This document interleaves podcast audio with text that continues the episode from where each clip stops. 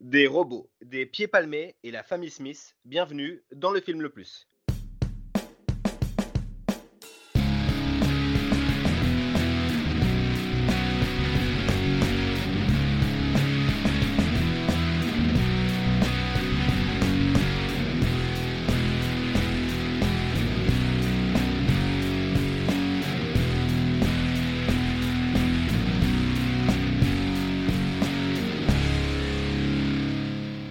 Salut à tous, bienvenue dans Le Film le Plus, nouveau podcast cinéma qui, espérons-le, nous permettra en ces temps de confinement de découvrir ou de redécouvrir certains films. Avec moi, deux cinéphiles, Alex. Salut, moi c'est Alex. Alors présente-toi un petit peu, Alex. Dis-nous un petit peu ton top 3. Tu me prends deux cours là. Euh, je dirais euh, Forrest Gump, euh, Mad Max Fury Road et Interstellar. Ok. Ça te va Pas mal. Ça me va. Je suis accompagné également d'Aurélien. Salut Aurélien. Salut, moi c'est Aurélien. Et toi, ton top 3, Aurélien? Euh, bah, je dirais Les Dents de la Mer, La Colline à des Yeux euh, version Alexandre Aja et Terminator 2. D'accord, pas mal. Moi, c'est Pierrot. Euh, mon top 3, je dirais que c'est Apocalypse Now, Jurassic Park et, et- et Le Parrain 2. Voilà. Après, c'est mouvant, hein, ça, peut, ça peut un petit peu évoluer. hein. De, de semaine en semaine, c'est jamais le même. On fera peut-être un top 3 chaque semaine d'ailleurs. Ouais, c'est Euh, c'est moi, possible, ça va pas beaucoup change changer, du coup. Systématiquement.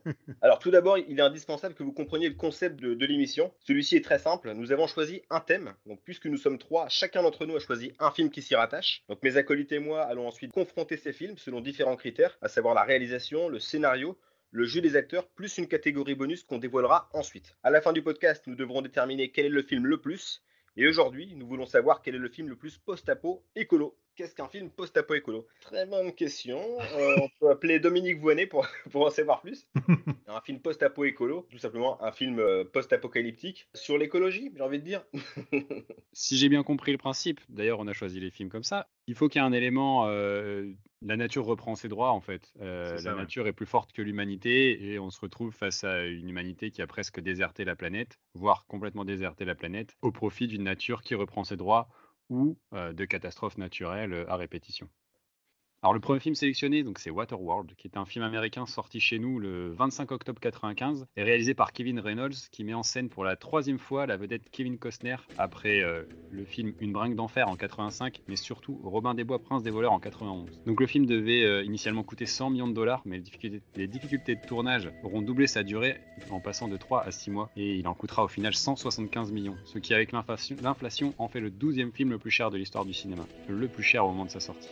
Alors l'histoire de la conception du film mériterait un podcast à elle toute seule. Je vais me limiter euh, en vous disant que les scénaristes Peter Rader, à qui l'on doit pas grand chose, et David Towie, réalisateur de The, Ar- The Arrival pardon, et de la saga Riddick, sont crédités. Il y en a eu en fait euh, pas moins de 36 versions du, script, et que c'est finalement Joss Whedon qui jouait les script doctors pendant les 7 semaines de tournage. Alors à l'arrivée, le film se fait massacrer avant même sa sortie, pour tout le remous qu'il génère, et il finira par rentrer dans ses frais à avant d'exploser en vidéo. On va baser d'ailleurs ce soir notre analyse sur la version cinéma de 2h15, mais il existe une version longue de 3 heures, comme voulu initialement par le réalisateur et créée euh, spécialement pour la télévision. Si vous voulez en savoir plus sur le film, on va en parler pas mal. euh, je vous renvoie également vers une vidéo du Fossoyeur de film qui en parle très bien et notamment des difficultés de tournage. Alors pour le deuxième film, on a choisi donc Wally des studios Pixar, réalisé par Andrew Stanton et sorti en France en 2009. Donc film d'animation bien sûr, qui a coûté la bagatelle de 180 millions de dollars. C'est à ce jour l'un des plus gros succès hein, du, studio, américain. Donc le scénario est signé Pete Docter, à qui on doit notamment Lao en tant que réalisateur, et également Vice Versa et Soul. Andrew Stanton, le réalisateur, c'est notamment le scénariste des Toy Story, et c'est sur ce tournage qu'il a, qu'il a eu l'idée de ce film, donc à savoir 15 ans plus tôt. Et le troisième film dont on va parler aujourd'hui, ça va être After Earth. C'est un film de 2013 euh, réalisé euh, par euh, Night Shyamalan. Shyamalan. Shyamalan. à qui Ouais, ça va. On a bien fait de te le donner. Euh, donc euh, réalisateur euh, du Sixième Sens, du Village, entre autres, c'était un peu l'homme euh, Monsieur Twist à l'époque. Ce film était un, un bide, clairement, euh, un bon échec et de très mauvaises critiques. euh, Mauvaise critique à sa sortie, il a été, il a été, il a été reçu euh, méga froidement. On en reparlera sans que- plus tard. hein, ouais. Je pensais que Monsieur Twist c'était Eddie Mitchell. Mais... Dick Rivers, ouais. il y a match. Bon, bah écoutez, euh, après cette brève présentation, je pense qu'on peut passer au premier prix, euh, celui du scénario.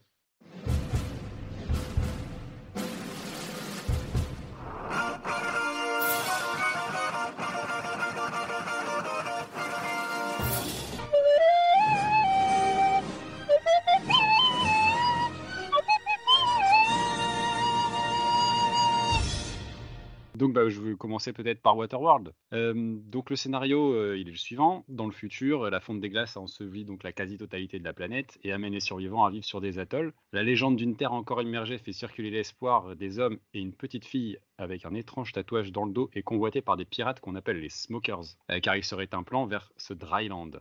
Face à la menace des smokers, avec euh, à leur tête euh, un homme qu'on appelle le diacre, la petite fille et sa mère adoptive vont chercher à obtenir la protection d'un mutant mi-homme, mi-poisson.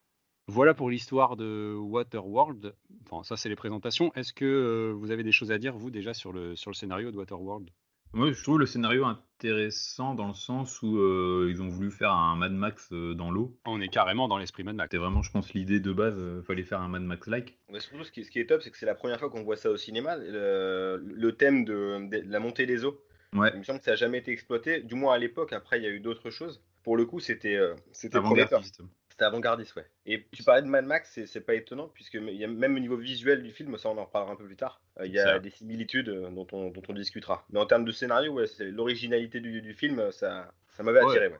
Alors, je dirais plus sur un, Mad Max 2, euh, le côté euh, sur les personnages, euh, vraiment les tribus qui se qui s'affrontent avec un méchant à la tête d'un groupe de, très méchants, justement un groupe de pirates. effectivement, il y a pas mal de similitudes, puis on le verra aussi sur l'image comme tu l'as dit. du coup, c'est vrai que ça fait une caractérisation de personnage assez assez classique, sauf sur le personnage de Kevin Costner où on a pour le coup un vrai un vrai anti-héros qui est créé puisque le mec est carrément détestable, euh, je dirais, pendant 1h45. Euh, quoi. C'est, euh, c'est une vraie ordure qui est prêt à, tuer une petite fille, qui, qui, est, solitaire. Il est prêt aussi à échanger donc la petite fille et sa mère contre une notice écrite en chinois à un pédophile. Le mec est vraiment prêt à tout. Et puis il leur coupe les cheveux avec une machette sur le bateau. C'est ça, ça, serait... Provo, hein. c'est, ouais. ça serait pas un peu Kevin Costner? Eh La bonne vanne J'ai pas compris. Mais si R que H A I R. Ah oui, d'accord, ça ferait un super nom de salon de coiffure. bah, parler du personnage, euh, ouais, le personnage un peu mutique, ouais, il est pas du tout attachant hein, pour le coup. Euh, il, évolue au fil du, du, film, enfin surtout vers la fin. Et justement, au moment, il commence à évoluer euh, dans la scène dont tu parles avec l'échange contre le type un peu fou là qui voudrait passer un peu plus de temps avec la petite fille. C'est assez dégueulasse d'ailleurs. Et, euh, et, à partir de ce moment-là où il refuse, c'est où tu vois que euh, change un peu euh, sa manière d'être puisqu'il refuse de laisser la petite fille. Par contre, il accorde que ce mec passe un peu de temps avec, avec la femme avant de changer d'avis. Et du coup, il commence à changer pour devenir un, une figure héroïque. Et paternelle aussi, avec la petite fille ouais, ce côté-là, hein, qui arrive vraiment. Mais ça, c'était un peu plus voulu par, par Kevin Costner, parce que le réalisateur, lui, voulait vraiment faire un vrai anti-héros. Costner voulait tourner ça un peu à son avantage, forcément, c'était un peu la vedette. Et du coup, tu as cette ambiguïté entre les deux, tu as une, une, dualité du personnage, mais ça rend le film assez intéressant, parce que à la fin, justement, le personnage joue son rôle un peu plus héroïque au moment où, il en a, où on a besoin qu'il joue ce, rôle-là. Et ça, j'ai trouvé ça euh, plutôt, euh, plutôt intéressant. Et ce qu'il faut voir aussi dans le scénario du film, le film, il se scinde en, deux parties. Alors, c'est pas forcément volontaire. La première, elle est très, euh, elle contextualise évidemment l'action, elle est très action, elle est très très rythmée. Et la deuxième, on va plus euh, creuser en effet le, personnage du marineur donc, que, joue Kevin Costner et le personnage du coup d'Enola qui a le fameux tatouage dans, dans le dos. Donc il y, a vraiment deux, euh, deux, deux, actes, je trouve, sur le, sur le film. Il crée un ventre mou, hein, je trouve. Ouais, ouais, c'est clair. Ouais, ouais, énorme d'ailleurs. Il y a vraiment un ventre mou parce que c'est vrai que ça commence très fort. Euh, moi, c'est ce que j'avais noté aussi. Ça commence assez fort. Il y a une belle scène d'action dans, dans l'atoll justement. Bah, justement, après cette prise, euh, c'est de prendre l'assaut l'atoll, je trouve qu'après effectivement ça, ça part un peu, un peu en moins bien. Et puis surtout, je trouve que le film, euh, il y a un souci au niveau euh, avec le méchant. Je trouve que le film, il y a un peu le cul entre deux chaises. Tu as ce côté un peu sérieux avec l'histoire de Kevin Costner et ce côté un, peu décalé, rigolo avec les méchants smokers. je trouve que c'est assez mal écrit cette, toute cette partie-là avec les méchants. Je trouve qu'elle est un peu, un peu enfantine par moment et on a presque l'impression que toutes les idées en fait sont balancées dans la première partie. Il faut, rappeler qu'au début du film, le premier plan du film quasiment, c'est le c'est Kevin Costner qui fait pipi dans une bouteille. Ah, j'allais en parler. C'est le premier plan. C'est génial. Il fait des gargarismes avec de la C'est génial ça. C'est culte comme plan. c'est clair, mais, mais ça fait partie aussi d'un ensemble sur la notion de recyclage qui fait partie aussi de l'histoire. Il y a tout, euh, vraiment un thème du recyclage. Donc, euh, sur le, on est plein dans, plein dans l'écologie. C'est vrai qu'il recycle son urine du coup pour euh, se faire de l'eau pour qu'il puisse boire. et quand il va sur l'atoll, là, il recycle les corps humains des personnes décédées. En leur disant, les, je sais plus, les os vont à la terre, le sang va je ne sais où. Et il y a toute une notion autour du recyclage dans le film que je trouvais assez intéressante et plutôt dans le thème. Une fois qu'on a quitté cet atoll, euh, là, il se retrouve vraiment seul en mer, donc euh, le, fait qu'il y ait assez peu de personnages, l'histoire en fait elle se divise en deux. On suit un petit peu le, parcours des, méchants menés par Denis Hopper, donc les Smokers, sur leur, euh, sur leur rafio, qui on va le voir porte un nom un peu symbolique à la fin du film. Et de l'autre côté, du coup, l'aventure du marineur avec les, avec les deux filles. C'est là que commence vraiment le ventre mou et c'est très très compliqué avant évidemment l'assaut final qui, qui, réveille un peu tout ça. Et je me demande dans quelle mesure c'est pas lié aussi aux problèmes rencontrés euh, lors du tournage parce que l'atoll qu'on voit au début du film a été détruit par un ouragan. En fait, ils ont tourné à Hawaï et euh, ça a été catastrophique euh, et notamment tout ce décor là qui a coûté extrêmement cher a été complètement détruit par, par un ouragan. Donc, est-ce que ça n'a pas limité aussi le scénario ah, Voilà, comme je disais, il y a Joss Whedon qui a travaillé pendant 7 semaines sur le film, sur le tournage pour jouer les scripts doctors, adapter le script, il y a quand même eu 36 versions. Donc je pense qu'ils ont aussi dû s'adapter euh, aux circonstances. Ça, quoi. ça se sent hein, que le film a été, a été réécrit en cours de tournage. Là, c'est pas un script doctor, là, c'est un légiste. Parce qu'à un moment donné, il nous, fait, il nous fait péter une histoire de monstre marin qui sort de nulle part. Enfin, là, ça, enfin, on, perd un peu l'intrigue initiale. Euh, il y a aussi euh, où il fait découvrir à la, à la mer d'Enola la ville, la, ville sous la mer, qui a priori est New York. Bah, c'est bizarre, c'est que c'est New York, mais à côté, tu vois aussi une, euh, une montagne avec des télésièges. Ça se là. Ou Chamonix, peut-être. Albertville. Parce que quand j'étais gamin, euh, cette scène, elle, elle m'avait vraiment marqué. Moi, j'avais toujours l'impression que c'était New York, effectivement, parce qu'au début, on voit des gratte-ciels et tout ça. Sur la scène d'après, ça euh, des télésièges, du coup, là, il y a un truc qui va pas. Mais j'ai trouvé ça pas mal, moi, justement. Alors, les deux scènes dont tu parles, la scène du gros monstre euh, quand il joue l'appât pour euh, pêcher un, énorme poisson, je trouvais ça cool. Ça réveille un peu, justement, c'est pendant le ventre mou. Et euh, là, quand il emmène, justement, où on se rend compte de la civilisation qu'il y a eu avant et que maintenant tout est enseveli, je trouvais ça intéressant. Mais effectivement, comme tu dis, peut-être que ben, c'est sous-exploité par manque d'homogénéité dans l'histoire, quoi. Et puis il y a toute la partie en dirigeable. Oh, alors là, mais là, là, je me suis endormi là. Mais là, c'est vraiment la, fin. Je trouve qu'elle. J'avais parlé de ce côté enfantin et tout ça avec les smokers, mais là, c'est vrai, quand euh, tu as le Géo trouve tout qui, qui arrive euh, et qui part en ballon, là, c'est vraiment n'importe quoi, je trouve, ce passage-là. Je sais pas, ça dénote complètement avec l'aspect un peu, euh, pas, réaliste, mais aspect ouais, un peu rude de la vie de là-bas et tout ça. Et d'un coup, tu as le gars qui arrive en ballon. Ça dénote vraiment. Il y a vraiment un, gros problème, je trouve, de, scénar à ce niveau-là d'écriture. En fait, tu as l'impression qu'au début, le film, il veut plaire euh, un peu euh, aux hommes et tout ça. Et au plus ça avance, au plus ça devient familial. Oui, oui, oui, sur la fin. Mais, mais en fait, ça m'a pas marqué, moi, cette histoire de ballon dirigeable. Euh, ça m'a pas choqué plus que ça, puisque ça fait partie de l'histoire depuis le début. On voit ce vieux type là qui s'échappe avec ça, et puis finalement, ça sert. C'est un peu le, fusil de Tchekhov, quoi. C'est à la fin, tu le retrouves et, et il sauve tout le monde. Ça m'a pas, ça m'a pas plus choqué que ça. Bah, du coup, on parlait de, du rafio des méchants. Est-ce que ça fait partie aussi de la partie euh, scénaristique? Euh, On peut, on peut l'évoquer parce qu'ils sont à bord euh, de, de l'Exxon Valdez. Les, les, smokers, leur, leur QG, c'est donc l'Exxon Valdez, donc le, le pétrolier qui, qui, qui, a donc perdu sa cargaison dans l'océan. Donc c'est tout un symbole. Et ils vénèrent d'ailleurs le capitaine de, de l'Exxon Valdez de l'époque, qui était bourré au moment des faits. Comme Denis Hopper pendant tout le film. Comme Denis Hopper dans tous ses films. on en parlera dans l'interprétation.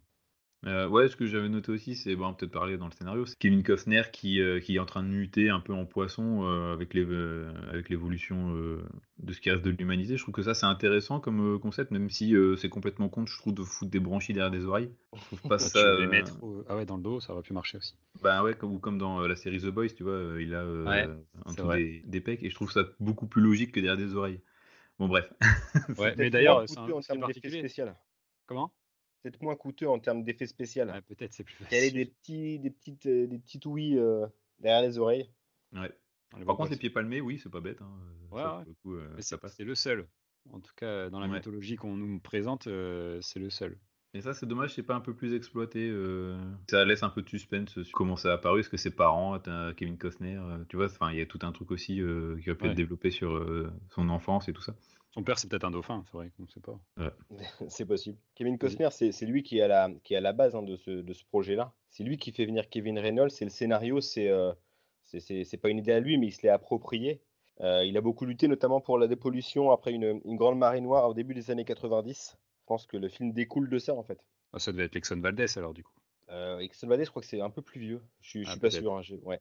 Ouais, on n'est pas assez calé en écologie, les gars. Euh, mais pour finir, euh, j'ai noté que j'avais beaucoup aimé la, la scène de la mort de Dennis Hopper. Je trouvais ça vraiment sympa, le côté euh, saut élastique et puis euh, qui crée la collision entre les jet skis et qui font mourir le, le méchant à la fin. Ça m'a fait rire. J'ai trouvé ça vraiment bien trouvé.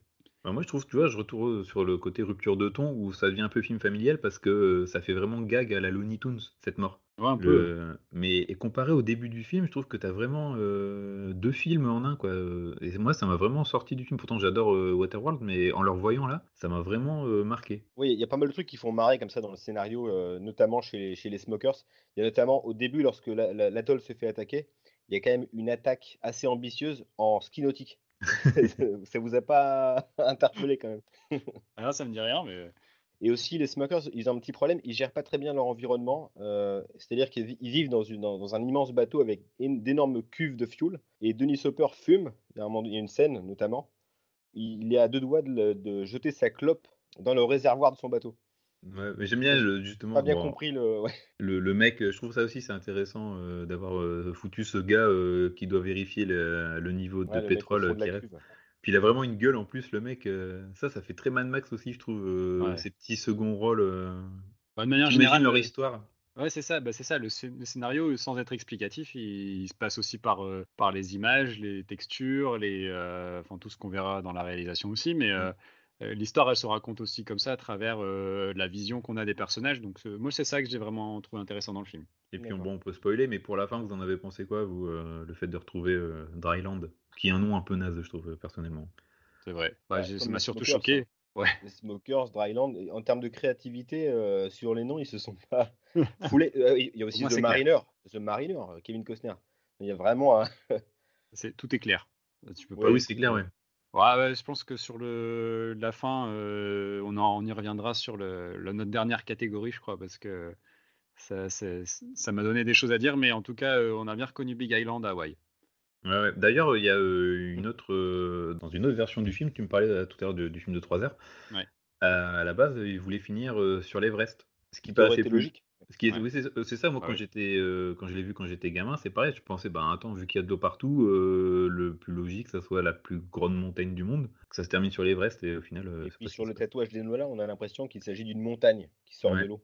Moi aussi, ça me Ouais. faisait. J'ai pensé souvent à, ça- à cette théorie-là. Ouais. Ouais, donc voilà, ce qu'on peut dire du scénario, voilà, c'est un scénario un petit peu réécrit euh, à la hâte. C'est- Il y a des bonnes idées. que ça donne, ouais. Bonnes idées, mais bancales. Tout à fait. C'était, c'est bien résumé, merci. Ah, bah, rien. je suis là pour ça, je résume. On passerait pas à Wally. Allez, on passe à, on passe à Wally. Donc au niveau scénario, c'est très simple. C'est au 22e siècle. Les humains ont abandonné la Terre car celle-ci est devenue un, un énorme dépotoir inhabitable. Donc Wally, hein, c'est un petit robot nettoyeur qui fonctionne à l'énergie solaire avec un petit regard triste, doté d'une conscience et d'une grande sensibilité. C'est le dernier être sur Terre. Voilà. Et donc la vie de Wally va être bouleversée par l'arrivée d'une élégante sonde appelée Eve, envoyée par les humains dans l'espoir de découvrir une trace de vie végétale. Wally va tomber amoureux d'elle. Une fois sa mission accomplie, Eve est rappelée par l'Axiom. Donc ça, c'est le vaisseau dans lequel vivent les humains depuis 700 ans. Et Wally va la suivre et va découvrir une humanité assistée, obèse, et qui n'échange plus que par des écrans interposés. Voilà, ça c'est un petit résumé du scénario de Wally. Qu'est-ce que vous en avez pensé, les gars? Moi, je vais commencer. Pour moi, c'est le meilleur Pixar avec Ah ouais, Monstres et compagnie. Ouais, non, non, j'adore ce film. euh, c'est, bah, je pourrais le mettre dans mon top 5, tu vois. En tout cas, en film animé. J'adore ce film. Et en termes de, de scénario, je trouve que la première partie, la première demi-heure, elle est juste géniale de montrer la Terre comme ça. Puis euh, surtout, il fallait oser de faire un, un début de film sans dialogue. Un film pour enfants où euh, t'as juste des bruitages et. c'est- Parce que la première partie, elle est, elle est, c'est, c'est quasiment du, du muet. C'est Ouais, c'est ça, burlesque. Ouais. C'est limite du Bus- Buster Keaton, le personnage de Wally. C'est, Ah oui, carrément. Il y a Et après, euh, en termes de scénario, je trouve que le deuxième acte, quand il arrive sur l'Axiom, euh, c'est un peu cliché.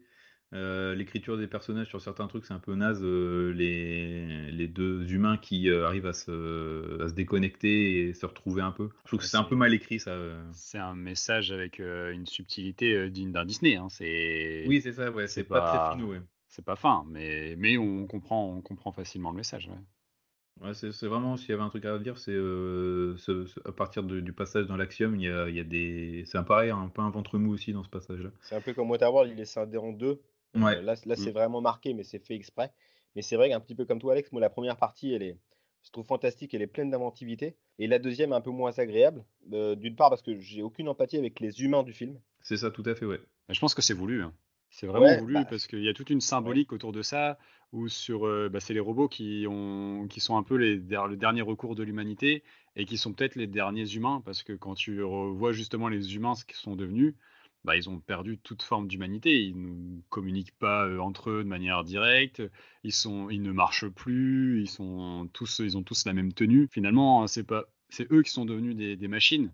Mmh. Euh, et, donc, je pense que tout ça, c'est, un peu voulu. Ça, par, pour le coup, je trouve que c'est vraiment la, bonne idée du film, même si je suis d'accord avec vous sur l'histoire. On, on s'y intéresse un petit peu moins. dans la deuxième partie, mais c'est une partie qui se veut aussi plus, plus vivante, un peu plus dans l'action. Oui, notamment une course-poursuite de robots qui est, qui est franchement pas mal dans l'axiome. Dans, dans Ils font très fort toujours chez Pixar, c'est que il y a toujours, c'est un peu euh, leur film, c'est des montagnes russes. T'as as euh, le passage calme, après tu as une bonne scène d'action qui te redynamise le tout, après euh, repassage calme, re-scène d'action, et c'est toujours très très bien rythmé. Leurs films sont toujours super bien rythmés. Et, et là encore dans Wally, c'est toujours pareil, tu vois, il y a toujours une scène d'action qui arrive au bon moment quand ça commence un peu à tourner en rond. Pour ça, ils sont balèzes. Et celui-ci, je trouvais un petit peu, c'est un, petit peu à l'époque, euh, c'était souvent le cas pour Pixar, ils, y plaçaient beaucoup d'émotions. Euh, c'était euh, avec Lao, par exemple, ça faisait partie de ces films qui alternaient entre, bah, entre la comédie, entre mmh. le film d'action, et pas mal de scènes aussi un peu plus émouvantes. je trouvais qu'ils avaient plus mis l'accent sur ces films-là qu'avant. je te confirme hein, que c'est émouvant parce que je l'ai vu avec mes enfants et bah, ils ont eu, Ouais, ben, on a chialé tous les trois. Ouais. J'allais dire ils ont chialé, mais non, non, j'étais présent aussi. Non, je trouve que. Ça reste des robots, hein. Ouais, ça reste des robots, mais c'est bien écrit. Euh... T'as de l'empathie quand même pour, euh, pour ce petit bonhomme Wally. Euh, et c'est un super film, quoi. En termes de scénar. tu parlais justement de la, de la finesse des propos plutôt sur la deuxième partie. Euh, le message, il est aussi très très clair euh, sur la première partie. Quand tu vois euh, la taille démesurée des magasins, des stations-service avec des, dizaines et dizaines de pompes à essence, euh, tu comprends euh, assez vite ce qui s'est passé, que le fait que bah, tout soit quasiment entre les mains d'une seule méga corporation, tout, tout ce message-là, il est aussi euh, assez clair. Et on te raconte l'histoire au travers de titres de journaux, de vidéos, d'affiches. ça reste un, film d'animation aussi qui à destination des enfants. Donc le, tout n'est pas entre les lignes, tout est clairement devant toi. Et en tout cas, ils font bien passer le message, là, je trouve, à travers ces éléments-là, qui sont plutôt, plutôt bien trouvés. Puis ils sont aussi euh, un peu avant-gardistes, hein, parce que c'était en 2008 le film, c'est ça, il est sorti? Ouais, euh, Il n'y avait pas encore euh, les smartphones, l'iPhone, ça a commencé, c'était 2009, 2010. Amazon et tout ça, ça n'avait pas le pouvoir que ça a pris aujourd'hui. Et quand tu fais maintenant, tu peux faire le parallèle entre By Large et Amazon, c'est un peu, un peu la même chose. Et non, non, pour moi, je trouve qu'ils avaient des bonnes idées hein, quand ils ont écrit le scénario. Bah, tout le jeu sur la symbolique est intéressant, euh, tout ce qu'on a déjà dit, mais il n'y a pas que ça, parce que euh, enfin, il y, a vraiment comme les. On n'a pas affaire à des humains dans la première partie, mais vraiment à, des robots. Il y a tout un jeu autour de la symbolique. Je pense par exemple au, feu du briquet, qui est là un peu pour représenter justement l'amour. Euh, c'est, le feu est un symbole classique littéraire de l'amour tout est joué là-dessus, euh, comme je disais tout à l'heure, sur l'humanisation des machines et la machination des humains. Donc euh, c'est vraiment euh, plutôt bien écrit là-dessus. et, c'est vrai que la, romance entre robots vient symboliser une humanité qui n'est plus. Et comme tu disais, bah, c'est vrai que je, rigolais un peu, mais il y a vraiment une, affection qui se crée pour ces robots parce que ils arrivent vraiment à créer des sentiments à travers des machines. Et ça, c'est assez fort. Et puis, euh, pour le personnage de Eve, je trouvais que c'était hyper fort parce que pour le coup, son design, il est, il est d'une simplicité dingue, mais ils arrivent malgré tout à, à trouver, je sais pas, c'est, je Je trouvais, ça incroyable. Sur, Wally, je trouvais que c'était un peu plus facile de pouvoir euh, justement euh, transmettre de l'émotion mm. avec ses yeux tombants. Mais là, sur le, personnage d'Eve, je trouvais que c'était une vraie perf. Parce que pour le coup, c'est tellement simple son design que ça, ça me semblait impossible. Et puis quand même, faut dire que le scénar c'est aussi un peu une comédie romantique. Hein. Euh, clairement, euh, au début, les deux robots, euh, ils sont très différents l'un de l'autre, et puis au final, ils vont apprendre à s'aimer. c'est vraiment la structure d'une comédie romantique classique, mais c'est très bien fait. ouais, mais je trouve que pour le, tu vois, tu regardes des, comédies romantiques. Il pourrait y avoir Hugh Grant et Julia Roberts, quoi. Ouais, mais là, je sais pas, c'est dilué dans le, dans le reste du film et ça passe super bien. Il n'y a aucun moment où tu as les. Enfin, même si c'est toujours les mêmes poncifs qui sont, qui sont repris, à un moment, ils peuvent. Il y a une, euh, un quiproquo et du coup, euh, Eve, elle fait la gueule à, Wally. Euh, et ça, tu les as aussi dans les films standards. Mais là, c'est très bien écrit, c'est très rapide. Ouais. et du coup, ça passe bien. C'est vrai, c'est vrai. Et j'avais noté deux autres choses qui étaient intéressantes. Moi, c'est bah, le fait que l'orbite de la Terre soit aussi devenue une vraie poubelle quand il traverse le, quand il traverse l'atmosphère et qu'il se retrouve là dans une décharge de satellites. La pollution euh, spatiale, ouais. Ouais, c'est ça, j'ai trouvé ça, euh, ce truc, c'était une très bonne idée. Et euh, j'ai bien aimé aussi à la fin la, la revanche des, des frics, un peu, tu sais, tous les robots défectueux. qui s'associent là pour aider justement Wally à, à, accomplir sa mission et à faire qu'il revienne sur Terre. Je pense qu'il y a un parallèle aussi avec le militantisme ou les gens qui sortent un peu de, des cases classiques je trouvais ça euh, intéressant. Puis les... c'est vrai que tous les petits personnages que tu rencontres euh, sont bah, plaisent à la fois aux enfants et aux adultes parce qu'ils racontent quelque chose et en même temps ils sont, bah, ils sont drôles quoi. Franchement, mmh. justement tous ces robots défectueux apportent un côté comique aussi au film qui est, qui est vraiment intéressant. On passe à After Earth? Allez, troisième film. After Earth. Troisième film de notre sélection du coup. bon, je vais faire un bref résumé. Donc euh, After Earth, c'est un film euh, qui se passe euh, mille ans après notre ère.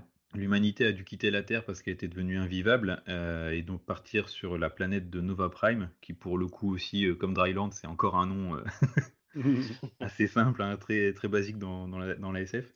Et on suit l'histoire du général Rage, incarné par Will Smith, un ranger, qui doit partir sur une autre planète euh, malheureusement, euh, lors du voyage, une pluie d'astéroïdes euh, fait cracher le vaisseau dans lequel se trouvent Will Smith et son fils sur la planète Terre. Le vaisseau est, coupé en deux. Will Smith a les jambes broyées et il va devoir du coup demander l'aide de son fils pour aller faire 100 km sur Terre tout seul pour retrouver une balise de détresse et sauver. Euh, en fait, ils sont plus que deux. C'est ça le pire. Enfin, je trouve que c'est vraiment con de d'appeler euh, toute une escouade juste pour deux personnes. Enfin bref. Voilà, je commence déjà dans le scénario en ah. disant euh, en critique. Ah, rien quand tu racontes l'histoire, on sent que tu es saoulé. Est-ce que c'était vraiment étonnant? Un, film écrit par Will Smith, pour Will Smith et son fils. Enfin, c'était sûr qu'ils allaient terminer à deux. Sachant qu'à la base, ce film, le premier scénar, le premier script qui avait été fait par euh, Will Smith, c'était l'histoire d'un père et son fils qui étaient en voiture euh, dans la montagne et qu'ils avaient un accident et du coup euh, le fils devait aller trouver des secours et laisser pareil son, père dans la bagnole tout seul et le fils devait partir un peu en solitaire dans la, dans la montagne essayer de retrouver la civilisation. Je trouve que ce scénario-là, la rigueur, il serait plus passé que là, en fait, le problème, je trouve qu'ils ont voulu rajouter vraiment, de toute façon, ils le disent, hein, qu'ils voulaient en faire une sorte de saga. Déjà, le film commence euh, sur euh, des attaques avec des extraterrestres, un peu du Starship Troopers euh, de mauvais goût. Et on sent vraiment qu'ils essaient de rajouter un univers qui n'a pas vraiment de sens, qui est déjà vu en plus. Et enfin, vraiment, tout toute cette introduction, elle est un peu naze. Bah, en fait, j'ai trouvé que le film il commençait super fort parce que donc le premier plan, tu vois le, crash du vaisseau, tu te dis ah bah putain, euh, il prend pas de pincette, on y va quoi, c'est mmh. direct euh, dans, l'action. Mais en fait pas du tout. Il fait un retour en arrière pour euh, t'expliquer tout ce qui s'est passé avant, pour te présenter les personnages, et donc le soufflet il retombe complètement et, et ouais c'est du coup tu as une, une introduction assez classique et plutôt mollassonne. Moi, le, le, scénario, en tout cas d'emblée, en effet, je n'ai pas bien compris cette intro. Et je ne comprends pas en fait pourquoi ils ont. il y a des personnages quand même au début, on, ne les découvre pas vraiment. Il y a notamment un personnage un petit peu antipathique dans le vaisseau lorsque, lorsque le fils de Will Smith euh, déboule. pas bien compris pourquoi il était. On a l'impression qu'il va avoir un rôle important à l'avenir et finalement, bon, il disparaît comme tout le reste de l'équipage.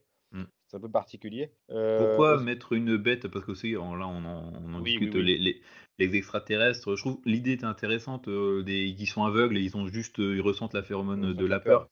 Je trouve que ça, c'est assez int- intelligent, je trouve, comme, euh, comme procédé. Sauf que. euh, Moi, je suis pas, d'accord. Non, On en parlera après.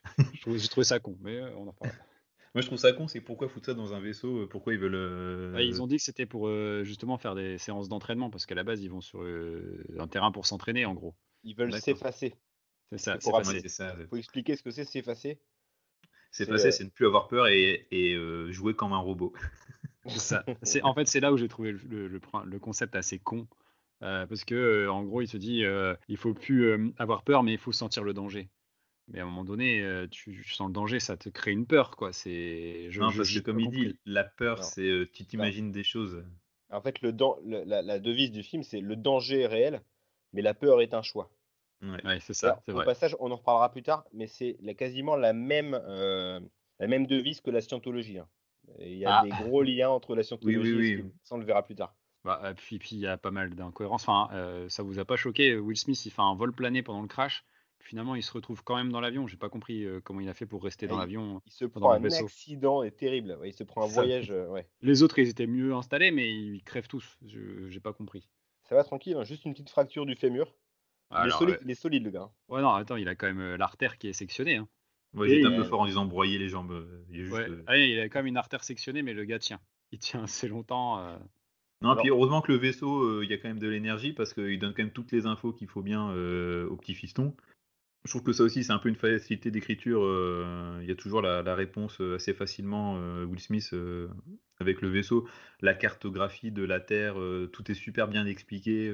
Mais de toute façon, c'est un scénario de jeu vidéo. Enfin, je sais pas si vous avez ressenti la même chose que moi, mais c'est carrément un jeu vidéo. En fait, Will Smith qui est le joueur, qui voit à travers les yeux de, qui dirige son fils en fait, et qui Mhm, voit ouais. en vue subjective le- ce que voit son fils. Euh, son fils a quand même doit aller d'un point A à un point B en checkant son inventaire, en allant euh, à des checkpoints à chaque fois parce qu'il doit faire des, euh, à chaque fois Il doit euh, s'arrêter.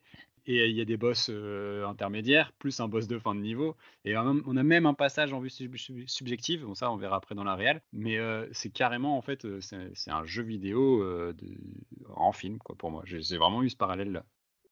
Et Qu'est-ce que vous avez Oui. pensé des messages du coup du film? Que vous avez retiré comme message un petit peu important euh, dans le scénario? Genre, tu deviendras un homme, mon fils, l'émancipation. Ouais ça. c'est ça, c'est un adoubement un peu. hein. Ouais. C'est vas-y, euh, vas-y, euh, va mets-toi en danger et peut-être que tu deviendras aussi fort que moi.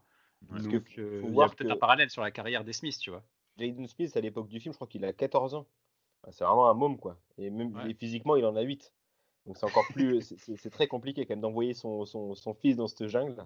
Et il a de la volonté, il, il est premier dans toutes les épreuves, euh, sauf euh, au moment de passer, moment de passer vraiment à l'acte. Donc euh, ouais, non, c'est comment dire. Sur le scénar, euh, c'est pas, c'est franchement pas folichon. euh. Alors que l'idée de la, de, de- de la faune et de la flore qui reprend ses droits euh, sur Terre, Ça, c'est elle est assez intéressante. Ouais, ouais, c'est clair. Le, vraiment, là, pour le coup, la nature a repris ses doigts, euh, ses droits. Pas ses doigts. T'as rien sinon. J'en ai 10. La terre sans les hommes se porte mieux. Ouais, ça, c'est un, Ouais, ça, c'est un beau message écolo, quand même. Mais c'est assez sous-exploité parce que Mm. à un moment tu dis, il y a vraiment, euh, tu vois plein d'animaux euh, dans des quantités euh, qu'on n'a plus l'habitude de voir, et, et tu dis ça c'est sympa et ça va pas beaucoup plus loin. Et, et puis au final, je me suis dit aussi, si la nature avait repris ses droits pendant 1000 ans, est-ce qu'il arriverait à se balader aussi facilement dans, dans les forêts? Tu vois, il y a toujours un chemin pour passer, mais si demain, enfin si dans 1000 ans on laisse la Terre sans humains, euh, t'as de l'herbe partout, des arbres partout, c'est impossible de circuler, non? C'est vrai, vrai que là, il n'y a quasiment aucune trace de civilisation, à part, à part à un moment donné, il me semble, un barrage. Et ce, et ce qui était pas mal aussi, c'est de, mettre euh, l'évolution aussi des animaux. Parce qu'on se rend compte qu'il y a- y, y plus d'oxygène, donc c'est difficilement respirable pour le, pour le petit. Mm. Ouais. les, animaux, les, les animaux sont plus gros, euh, les, les arbres sont plus grands également. Bon, ça, je, je trouvais ça pas mal, ça. Non, il y a, y des petites idées intéressantes, je suis d'accord avec toi. Moi, tout n'est pas acheté, mais c'est pas, c'est pas un chef-d'œuvre, hein, clairement. En, termes de, en termes de scénar, euh, c'est ouais, c'est un, Ouais. peu- c'est un peu du tout droit, quoi. Et puis On- franchement, il, il est où le twist, quoi? C'est un, c'est un film de Shyamalan ou c'est pas un film de Shyamalan? C'est Moi, vrai, j'attendais à ce qu'il y ait un twist à la fin, et en fait, euh, bah, Après, attention, hein, c'est euh, c'est pas son scénario, c'est vrai. hein, C'est le... Ah ouais, Après c'est- Will Smith qui a écrit sa belle rédaction et qui l'a filé à, à Shyamalan. Ouais. C'est triste. Je pense qu'il était un peu au fond du trou à cette époque-là, Shyamalan. Il sortait pas de The Last Airbender, un truc comme ça. Ouais, c'est ça, ouais. Oh non, non, non, c'était bien avant, hein, ça. Ouais. C'était bien avant. Non, non, il- je pense que c'est juste avant euh, un peu sa, sa reprise de- du poil de la bête, puisque euh, il y a eu The Visit. Et, Et, après euh, la- le et- truc avec et, la euh, suite d'Intouchable. Euh, Incassable. Un casse- Oui, bah, j'allais dire glace, mais non, c'est l'autre. Ouais, il y a quand même un mec en fauteuil roulant, on y est. Euh, avec Split, ouais. Split Euh, et glace, ouais. Split, c'était après, et, euh, et il me semble que The Visit, c'était après aussi, mais euh, je vais peut-être euh, fact-checker, euh, pour pas vous dire de conneries. Bon, The Visit, c'était en 2015, donc euh, c'est- c'était en 2014, hein, c'est ça le, le film? 2013. 2013, donc c'est bien ça. Ouais. Donc c'était vraiment, euh, là, il était dans, dans la, à la fin de- du creux de la vague euh, avant de, de faire son, son retour. Et je voulais revenir également sur un, un gros problème de scénario. Enfin, il y a deux problèmes que je voulais soulever. Il y a une, il y a une scène qui m'agace un peu. C'est la scène euh, où on voit un aigle qui protège, donc qui taille le personnage de Jaden Smith pour le mettre dans un, dans un trou. Et ensuite, il se laisse, le l'aigle se laisse mourir. Ouais. J'ai Ouais. trouvé ça ridicule.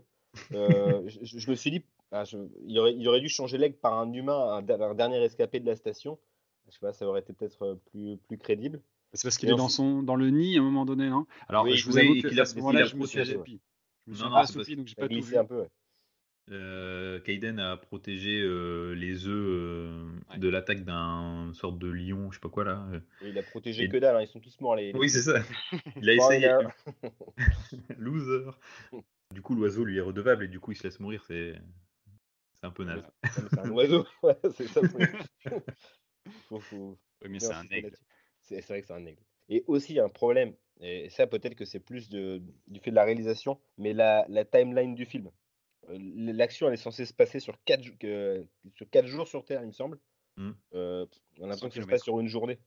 Oui, puis Ça- les, les 20 km par, euh, enfin les 25 km par jour qu'il doit faire, euh, il les fait assez vite, hein, alors qu'il n'y a pas de chemin. Je le rappelle, Ouais. il doit passer à travers la végétation. Ouais, non, ça, je suis d'accord avec toi. ouais. Ouais, ça, et, ça, il y j'ai a pas une bonne condition physique, hein, n'empêche, hein, pour faire 25 bornes tous les jours euh, Oui, en oui. mangeant rien. Ouais, euh, il a juste ces petites, euh, ces, ces petits trucs de dose d'oxygène.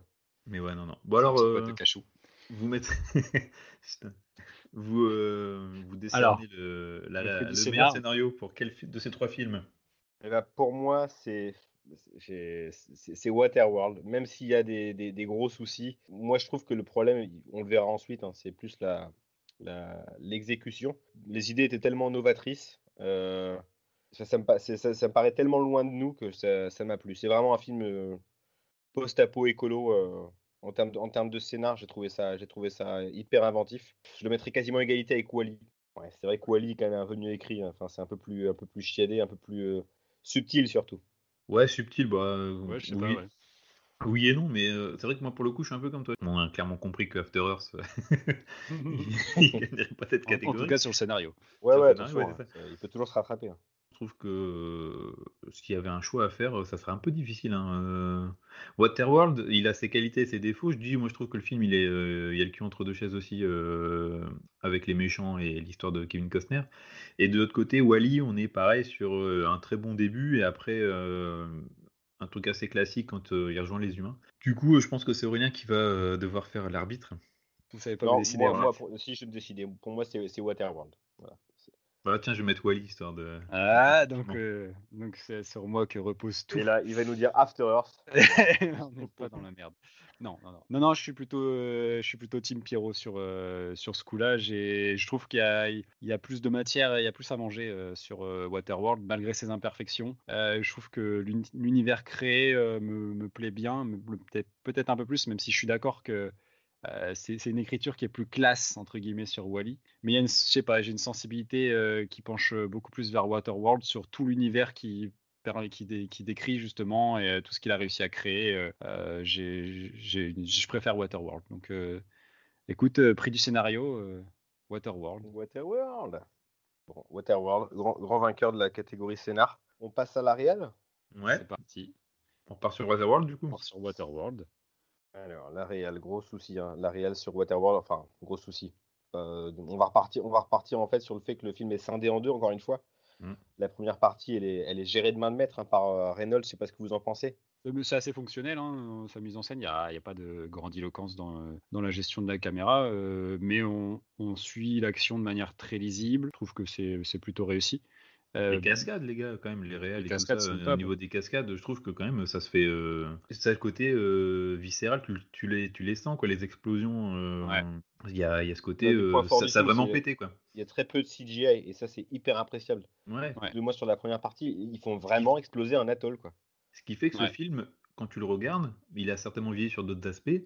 Tu peux pas lui reprocher que les, les, effets spéciaux et tout ça, les décors, tout ça, je trouve que ça a très bien vieilli. C'est très organique. Ouais. ouais.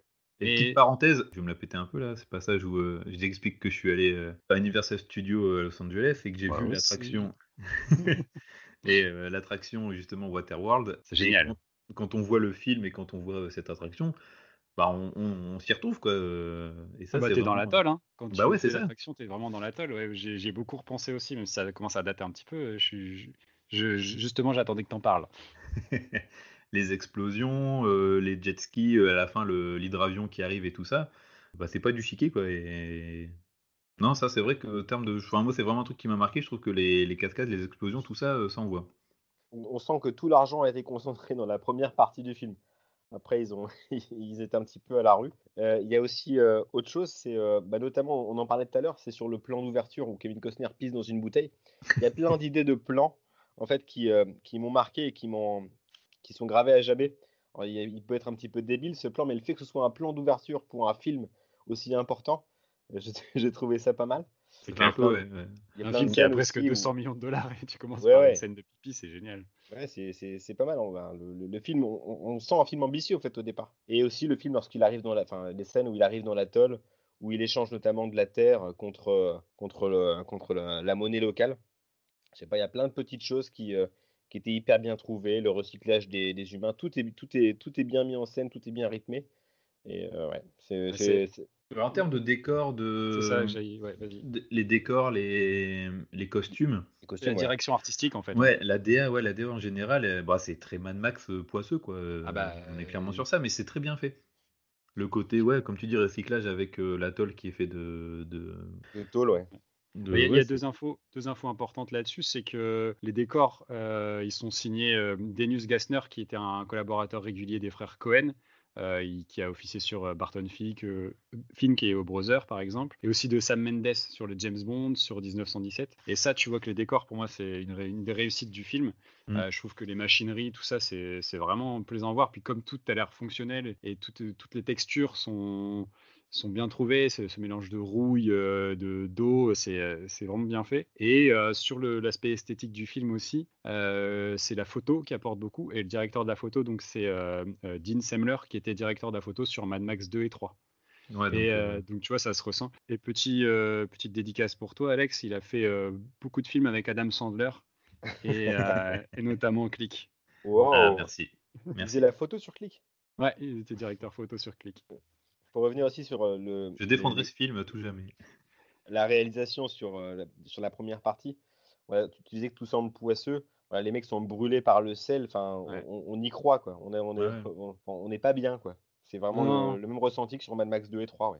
Ça, t'aimerais pas être à leur place, quoi. Du tout, non.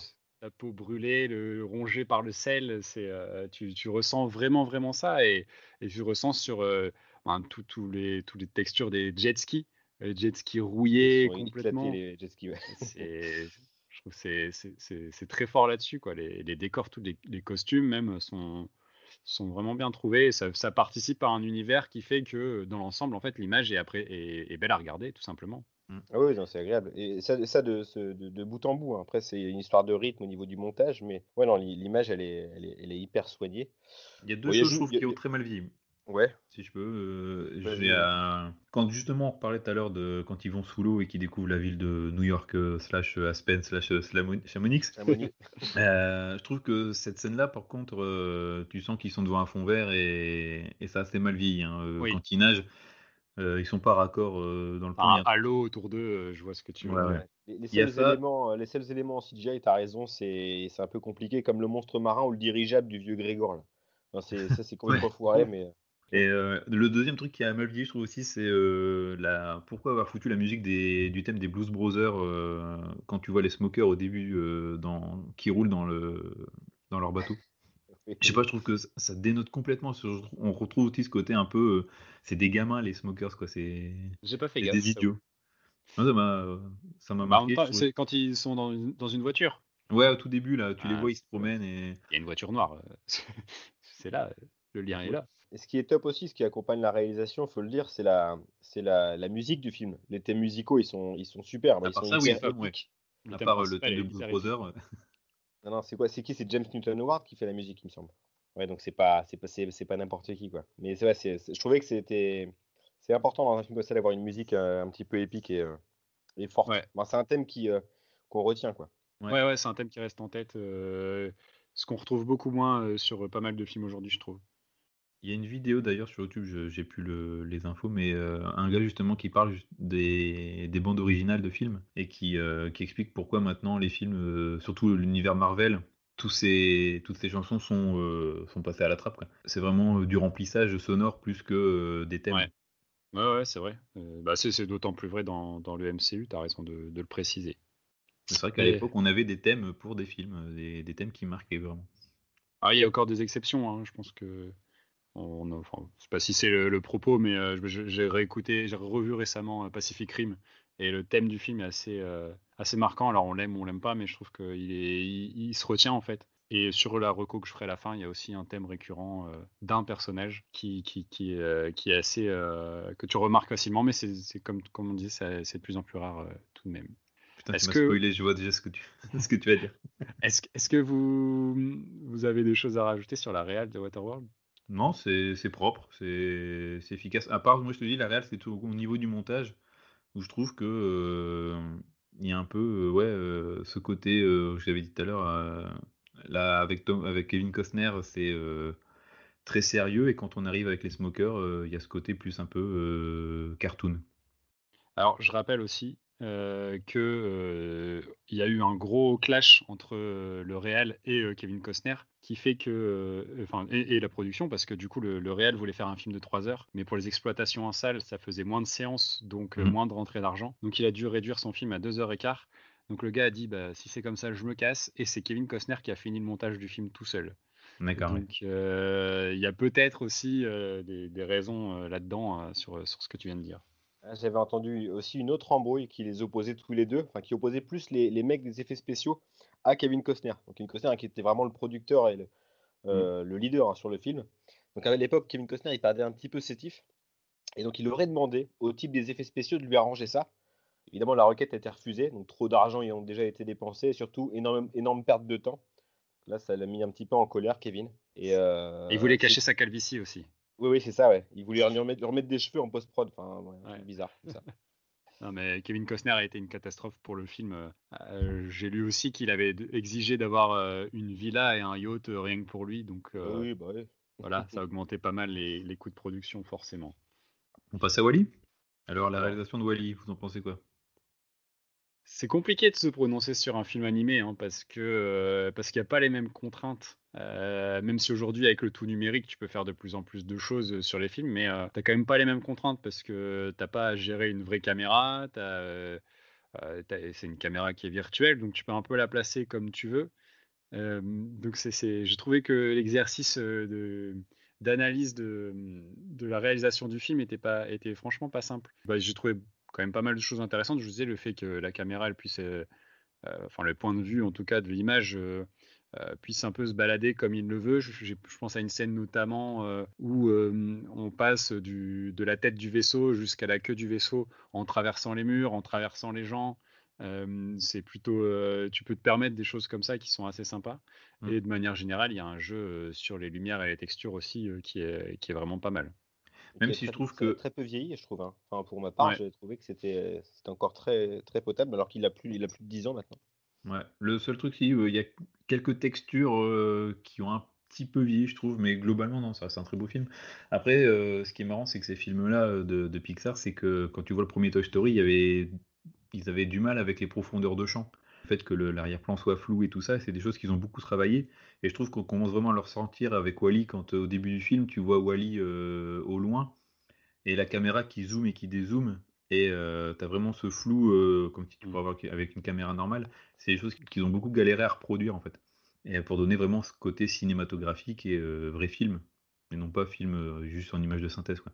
Après, bah, je, je revenais tout à l'heure, la réalisation, c'est que euh, quand tu as les scènes d'action, elles sont pareilles, elles sont super bien faites.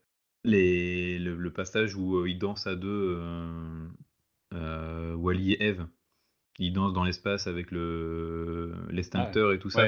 C'est des très belles images, c'est des choses qui marquent avec pareil, le, pareil, la musique là pour le coup, le thème entre les deux est très très joli. qui est complètement en décalage avec l'époque. Pourquoi Du coup, euh, enfin, peut-être qu'on parle pas de la même chose. Je parle de la, de la, musique des années 50 qui est utilisée de manière ah, récurrente. Euh, euh, d'ailleurs, toute tout la première partie est rythmée par des musiques qui sont, qui sont datées et qui sont complètement en décalage avec le fait que ça se passe dans le futur. Mais ce décalage-là, je trouve aussi intéressant. Mais effectivement, on parle pas de la même chose. Je te laisse oui, il, regarde un film avec Barbara Streisand, une comédie musicale dont le thème revient souvent. Et en revanche, il y a un truc sur la réalisation qui m'a dérangé un petit peu, mais euh, pas, pas tant que ça. C'est la présence également de, de, véritables acteurs, donc notamment lorsqu'on revient dans le passé. Euh, je trouve que ça vient mal sans ça, ça vient mal s'emboîter dans le film. Surtout quand tu vois que les personnages, les humains, euh, à l'heure actuelle, ça, quoi, ouais, ouais. c'est ça, c'est vraiment du, du, du, du, cartoon, quoi. Ils sont des traits euh, très, euh, bon, ils sont gros, donc forcément c'est très euh, arrondi comme angle. Et mm. je trouve que ça, ça, ça, ça, m'a un peu aussi euh, sorti un peu du de l'univers. On peut pas dire que c'est une maladresse, mais c'est un parti pris qui, je n'ai pas trouvé hyper pertinent. Ouais. Non, ouais, ouais, c'est un peu dommage ce point-là. Je n'ai pas, pas, vraiment compris non plus. Euh, sinon, il y a un jeu, comme je disais tout à l'heure, sur les, lumières, euh, notamment dans la première partie, avec les guirlandes lumineuses euh, qui sont dans, le, dans, la, dans l'abri de, de Wally, qui, sont, qui, qui, donnent une texture au film intéressante. en parlant de texture, je trouve que justement, il y a, il y a tout un jeu sur les nuances entre le côté rouillé, poussiéreux de la Terre et de Wally, et les textures plutôt lisses et rondes de, très Apple. notamment. Très Apple, c'est clair. Euh, et du coup, euh, ça joue beaucoup là-dessus. Et c'est plutôt bien retranscrit le côté sableux de la Terre, en fait. Ouais. Ça, rend, ça donne de, vraies belles images. Et comme vous le disiez au début sur, le, sur le scénario, c'est vrai que du coup, ben, dans la deuxième partie, on perd un peu ce côté-là pour être dans un monde un peu plus futuriste qui bardé de publicité. Donc encore une fois, jeu de lumière, jeu de néon, etc. Mais moins moins impactant, moins, moins marquant que ce qu'on peut voir dans la première partie du film. Mm. Bah, disons que c'est, ça a été beaucoup vu, hein. ces scènes dans l'espace, euh, c'est, c'est, un, peu du recyclé. Alors que lorsqu'on découvre la Terre de la façon dont elle est présentée, c'est, euh, c'est des images chocs. Et, avec ces immeubles de, de poubelles. il, y a un, travail de lumière incroyable, comme, comme vous le disiez. il y a aussi un truc qui, qui m'a plu dans la réalisation du film, c'est le, le, pari que prend le réalisateur de, de, de, faire une première partie assez lente, ce qui est assez rare pour un film d'animation grand public. C'est en général, ils prennent pas forcément beaucoup de temps pour, euh, pour qu'on se retrouve, enfin, on se retrouve très vite en général dans l'action.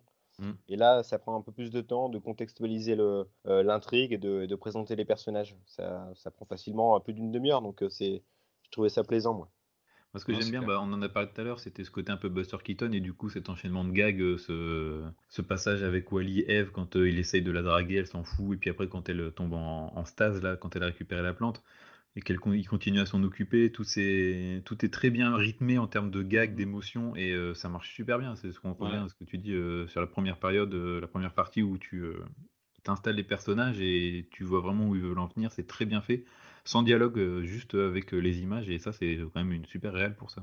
Ouais, avec le, la petite, euh, petit insecte qui devient l'ami de Wally et sur lequel il y a des gags liés à son écrasement. Quand, quand Wally trouve un, un soutien-gorge dans les, dans les déchets, qui se met sur les yeux, des, des choses comme ça qui, sont bêtes mais qui fonctionnent parce que là on est sur du gag visuel qui fonctionne super bien et en même temps il y a l'émotion. il y a aussi la petite boîte mm. avec la bague, il jette la bague et garde la, boîte par exemple. C'est hyper inventif. Tout à fait. Et en même temps, on arrive à avoir de l'empathie pour ce personnage dans, dans, dans l'émotion qu'il arrive à faire transparaître. C'est vraiment, c'est vraiment plaisant, je trouve. C'est pareil, c'est très bien, comme tu le disais, sur Terre. Un peu plus classique euh, quand ils sont dans l'axiome. Ouais, c'est l'action. Et pure, après, euh, il y a aussi, on reparle dans la réalisation, c'est euh, le générique de fin, Ouais. qui est quand même assez intéressant aussi, où tu revois, euh, il retrace l'histoire de l'humanité avec euh, ce qui reste des nouveaux humains, c'est de la reconstruction. hein. la, la reconstruction. euh, je trouve ça, c'est super générique, je trouve, euh, pour le coup. euh. Ouais. J'allais en parler à la fin aussi. Bon, j'étais. non, non, non, mais on fait bien parler, ça, fait par- ça fait partie du film, euh, mais on va en parler pour d'autres raisons. Est-ce que vous y avez d'autres choses à ajouter sur Wally Non, sur la je pense que j'ai j'ai tout dit pour ma part. Ouais, pareil. Passe à After Earth. Allez, After Earth. Allez-y, qu'est-ce que vous avez à dire sur la réelle? Alors, pour commencer, moi j'ai trouvé quand même, de manière globale, hein, visuellement, j'ai trouvé ça agréable. En revanche, j'ai eu un gros souci avec euh, bah, la, la direction artistique, pas, euh, dans le sens euh, au, enfin, au niveau des costumes, au niveau des technologies organiques, les technologies aussi très bruyantes. Tous les ordinateurs font oui, enfin, c'est insupportable. En 2013, c'est intolérable. C'était déjà banni, c'était plus possible de faire ça. Bon, il l'a fait. Et puis voilà, les, les costumes, je trouve, on dirait, on dirait le surplus de Star Trek. C'est un peu compliqué de, de se saper comme ça dans un film de SF à cette époque-là, quoi. Bah, je trouve qu'en termes de DA, pour ce qu'on voit de la ville de Nova Prime et aussi du vaisseau, Oui. ouais, c'est très ouais, organique, c'est euh, très euh, arrondi. C'est assez bizarre, je trouve, comme, euh, comme design. C'est pas, moi, ça m'a pas spécialement euh, plu. Il n'y a rien de très novateur, ouais.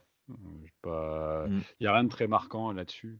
Euh, par contre, sur la partie sur Terre, je trouve que, comme tu dis, c'est très agréable à voir en fait. C'est euh, ce Bah, côté verdoyant. ouais, il y a des décors naturels, on voit Ouais. qu'ils ont tourné des. Par contre, des fois, il y a des fonds verts. euh, la scène euh, Avatar euh, au rabais, euh, quand il saute, euh, quand il prend enfin son courage à deux mains, euh, Kaiden, et qu'il saute euh, du haut de la cascade, et qu'il se retrouve pourchassé, pourchassé par, euh, Par l'aigle. Ah oui. par l'aigle. Ouais, à côté, le fond vert de, de Alain Gillot-Pétré, il est plus convaincant. ouais. Là, là, je- là, tu voyais le, ça, ça- les cheveux, les cheveux étaient mal découpés. Il y avait un gros problème. ouais. Ouais, Enfin, ouais, c'est un moment où je me suis assoupi. C'est le moment dont on parlait tout à l'heure. J'ai eu 5 minutes Ah d'absence pendant le film. C'est un là. chaos terrible. ouais. Ah ouais, ouais, c'est dur. Bon, t'as rien loupé, hein, mais euh, non, je trouve que voilà, il y a, il y a un peu à boire et à manger aussi en termes de, de réalisation. euh. Il y Bah, a des très beaux plans des fois, je trouve, euh, Ouais. dans la forêt, il y a des, des- des plans vraiment sympas, et puis d'autres, c'est euh, un peu fait euh, par-dessus la Ouais. jambe. J'ai un peu pensé- les. Vas-y. J'ai un peu pensé à, à Oblivion, euh, qui est un film euh, très beau à voir, mais assez vide de sens en fait. Je sais pas. euh, c'est, poussiéreux, cendre, et t'as pas du tout de. Ouais, mais ils sont dans des bulles, tu sais, Ouais. très futuristes, machin. Et j'ai trouvé, en fait, je me souviens très peu du film. Je me souviens juste que c'était assez beau, mais que c'était assez vide. Et c'est un peu ce que j'ai ressenti aussi en regardant After Earth. Mm. A Des passages très beaux, mais plutôt vides de. Enfin, ouais, c'est. J'ai envie de dire. euh, bah, je sais pas, j'ai rien. Non, il n'y a rien qui ressort en fait sur ce Ouais, film. non. Il est très très lisse au final. euh, C'est c'est pas nul, c'est pas génial. Ça se regarde et ça s'oublie. On n'est pas. euh, C'est ça. Ouais, Sur un il y a- Pas un chef-d'œuvre. nanar. Il y, a- il y a des scènes qui, euh, qui m'ont marqué quand même et que je pense que que je vais retenir. C'est pas forcément plus les plus grosses scènes d'action, hein, c'est notamment la scène où le petit Jaden rencontre des babouins. Et ben là, Oui. j'ai bien flippé. Enfin, là, Après, sur les, sur les, sur les monstres qu'on voit plus tard, qui sont, qui sont un peu plus irréalistes, un peu plus légendaires, comme l'aigle géant ou ces espèces de lions qui attaquent le nid, bon, ça un petit peu moins, un petit peu moins touché par ça, mais le, l'attaque des babouins m'a bien fait flipper.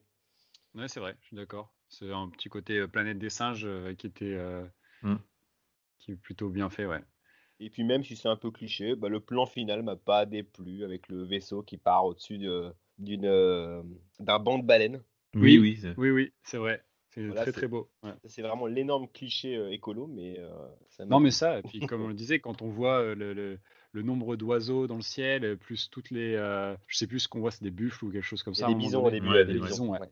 Euh, quand on voit le- toutes les, les- les bisons, euh, je trouve que là, tu te dis, ça, c'est vraiment intéressant. En fait, je trouve que du coup, le, le film te donne envie d'en savoir plus, euh, te donne envie de, de- de passer un peu de temps sur Terre, de voir ce que c'est devenu, euh, parce que tu te Ouais, dis moyen même- avec les sangsues qui te qui t'aspirent et qui te. Ah ouais, non, mais je te parle pas de moi, je te parle des acteurs. mais tu as envie de passer un peu de temps dans le film en te disant, bah, qu'est devenue la Terre, comment ça se passe, et tu as quelques bribes et et t'as pas grand-chose d'autre. Vu que le reste est pas forcément hyper intéressant, bah, ça, ça perd un peu de son intérêt, je trouve. Par contre, et ça c'est un private joke sur, euh, sur notre podcast, il y a un beau volcan. C'est vrai. Ouais, c'est vrai. Ah, encore un symbole scientologue, hein, au passage. Ah, Parce que le volcan, c'est le, symbole du livre de L. Ron Hubbard, donc le fondateur de la scientologie. Donc en fait, il y a plein de petits, de petits messages qui se réfèrent à Ouais, c'est un, un. Battlefield Earth bis en fait quoi. Ah bah oui, bah, il a, aux États-Unis, il a été injustement comparé à Battlefield Earth, donc qui est une vraie catastrophe avec Travolta, hein, pour ceux qui Ouais. ne l'ont pas vu. Moi, j'ai juste vu des bandes annonces et je suis mort de rire à chaque fois. J'ai pas réussi à me lancer dedans, mais euh, un de ces quatre, pourquoi pas Ouais, Bah, ça sera l'occasion. hein. pour le podcast. un, un- un podcast scientologie. ça le film le plus scientologue, écoute. Après, Après, euh, le film un peu plat dans l'ensemble, hein, on est tous d'accord. Peut-être, on ne sait pas, hein, que les années rendront ce film euh, meilleur. Pas comme ce fut le cas pour euh. Event, Event Horizon. Je sais que tu l'apprécies. Ah oui, oui, beaucoup. Et je l'aimais à l'époque déjà, mais euh, Ah, d'accord. Ouais, non, il y a quand même plus de choses à raconter dans Event Horizon que dans After Earth. Je sais pas si on s'en souviendra, euh, et je pense que la catégorie suivante euh, va pas jouer euh, en la faveur du film non plus, quoi. Ouais. Ah bon, ah bah, on verra. on verra. Bah, avant de passer à cette euh, catégorie, on va peut-être du coup euh, On va voter? essayer de définir. ouais. On va trancher. Alors, Cette Alors. fois, je commence. J'ai préféré Waterworld aussi. Pour moi, ça sera Wally. Pour moi, ce sera de nouveau Waterworld parce que en termes de réalisation, il y a beaucoup plus de contraintes et euh, je sais pas, il y a un vrai boulot sur la photo, sur l'univers. C'est c'est beaucoup plus compliqué et euh, voilà. Ce qui est compliqué, surtout en termes, ce qui est compliqué surtout en termes de réel, c'est d'avoir euh, fait un film sur l'eau. Et Spielberg, Ah ouais. il Ah avait ouais. dit, euh, faut pas faire des films sur l'eau. Pas le bon plan. Ah, ils l'ont pas écouté. Ah, ils auraient dû écouter euh, tonton Steven. Ouais, c'est ça. Et surtout à Hawaï où euh, il peut y avoir parfois des conditions climatiques euh, assez compliquées. Et bah, avantage Waterworld. Écoute, Ouais, deux- Encore deux une fois points là. pour lui. Incroyable. encore une fois, deux points pour lui. On passe au jeu d'acteur. Allez, jeu d'acteur. Bon, bah, retour à Waterworld, les enfants. Alors là, il y a beaucoup à dire aussi, encore une fois, hein, sur Waterworld au niveau du jeu d'acteur. Je veux d'abord commencer évidemment par Kevin Costner, qui est mutique, qui est, enfin, ouais, il a un jeu proche de l'autisme également pendant tout le film. On le sent quand même un petit peu investi dans le film. C'est d'ailleurs, on a l'impression que le film a été tourné dans l'ordre, parce que plus le film avance, plus il a l'air saoulé d'y être, d'en être. on dirait qu'il veut se barrer. À un moment Ouais. donné, j'ai cru qu'il allait sauter notamment du, euh, des mois du, euh, du dirigeable de Grégor, au bout Ouais, du rouleau. ouais, il n'est pas aidé aussi par euh, le... Excusez-moi, mais le jeu d'acteur de Jane Triplehorn là, qui joue euh, la, la mère adoptive, euh, qui a un regard bovin pendant tout le long du film. C'est pas, je, je trouve qu'elle n'est pas, elle est pas à sa place elle pour le coup. Enfin, j'ai- j'ai Non, C'est un peu une erreur de casting, ouais, je suis d'accord. Ouais. Et la gamine, qu'est-ce que vous en pensez? Bah, c'est plutôt pas mal. Quand j'étais gamin, elle me saoulait, et en fait, euh, je trouve qu'elle ti- elle tient bien son rôle de petite fille un peu chiante, mais euh, non, franchement, ça passe bien.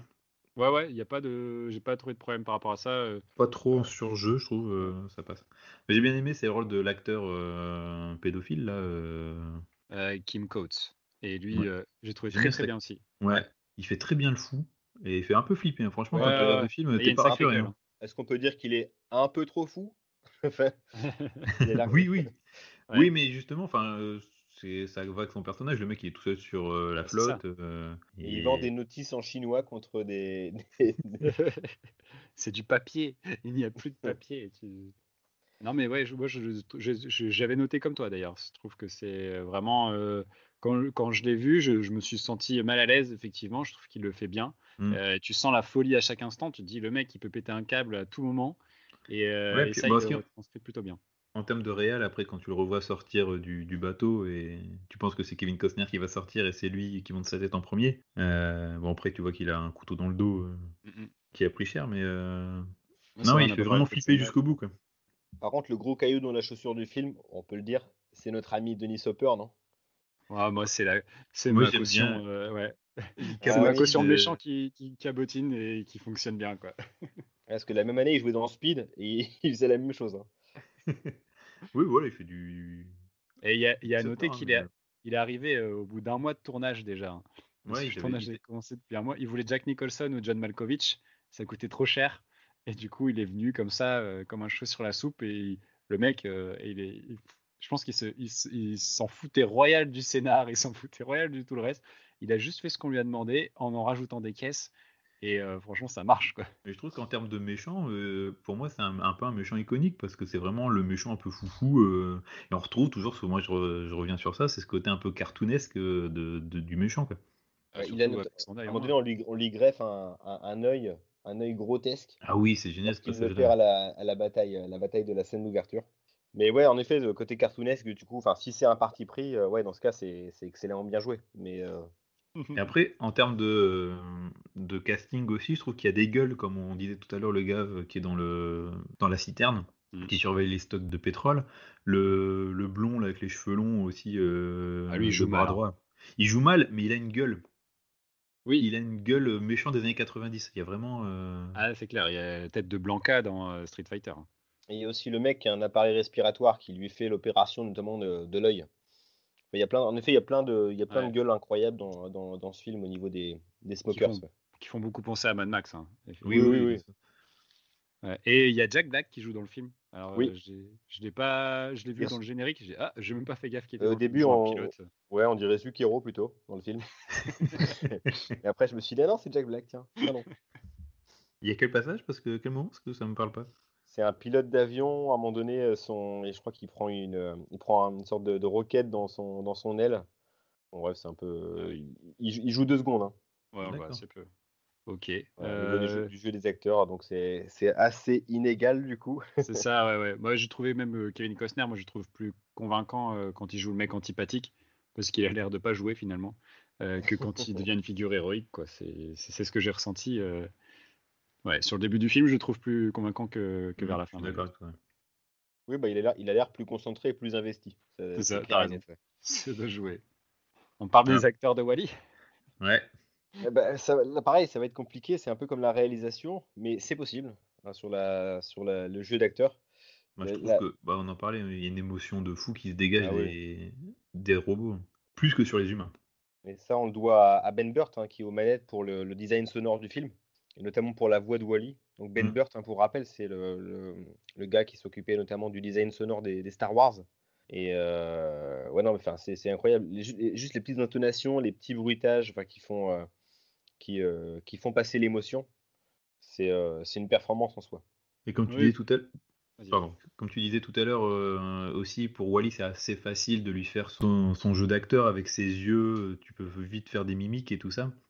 Mais euh, je trouve que c'est très très bien fait. euh, tu le vois Ouais. d'ailleurs à la fin du film quand euh, Eve elle, le, elle le, le remet en place. Et en fait, il a le regard vide et ils arrivent vraiment à, à te faire comprendre que le robot il est devenu neutre.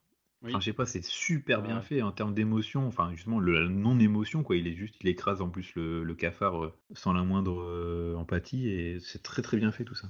Et moi, ce qui m'a marqué aussi, bah, c'est au début, quand euh, il, euh, il construit une, une statue à l'effigie de d'Eve et Mhm. qu'elle passe à côté euh, d'un air, euh, j'en ai rien à faire, et tu vois. euh, Lui, il tape euh, avec son pied et il, est fait déçu, renverser. ouais, mais juste avant, c'est cette petite émotion, genre, oh, tu- et, tu- et- et nous, nous-mêmes, en tant que spectateurs, on voit ça et on a cette, euh, empathie, euh, oh le pauvre, on, on ressent vraiment ça, euh, alors que c'est un robot en, en animation. Je trouve qu'effectivement, c'est c'est vraiment bien fait, et beaucoup plus que sur les, les humains euh, Ouais, obèses qu'on voit après, euh, qui, qui se ressemblent tous, quoi. C'est Mm. c'est Ouais, difficile, euh, effectivement. C'est c'est assez banal, non? Mais après- enfin, au niveau, au niveau des humains, mais non, la performance, elle est là. C'est la transmission de l'émotion avec un, un minimum de, de possibilités au départ, quoi.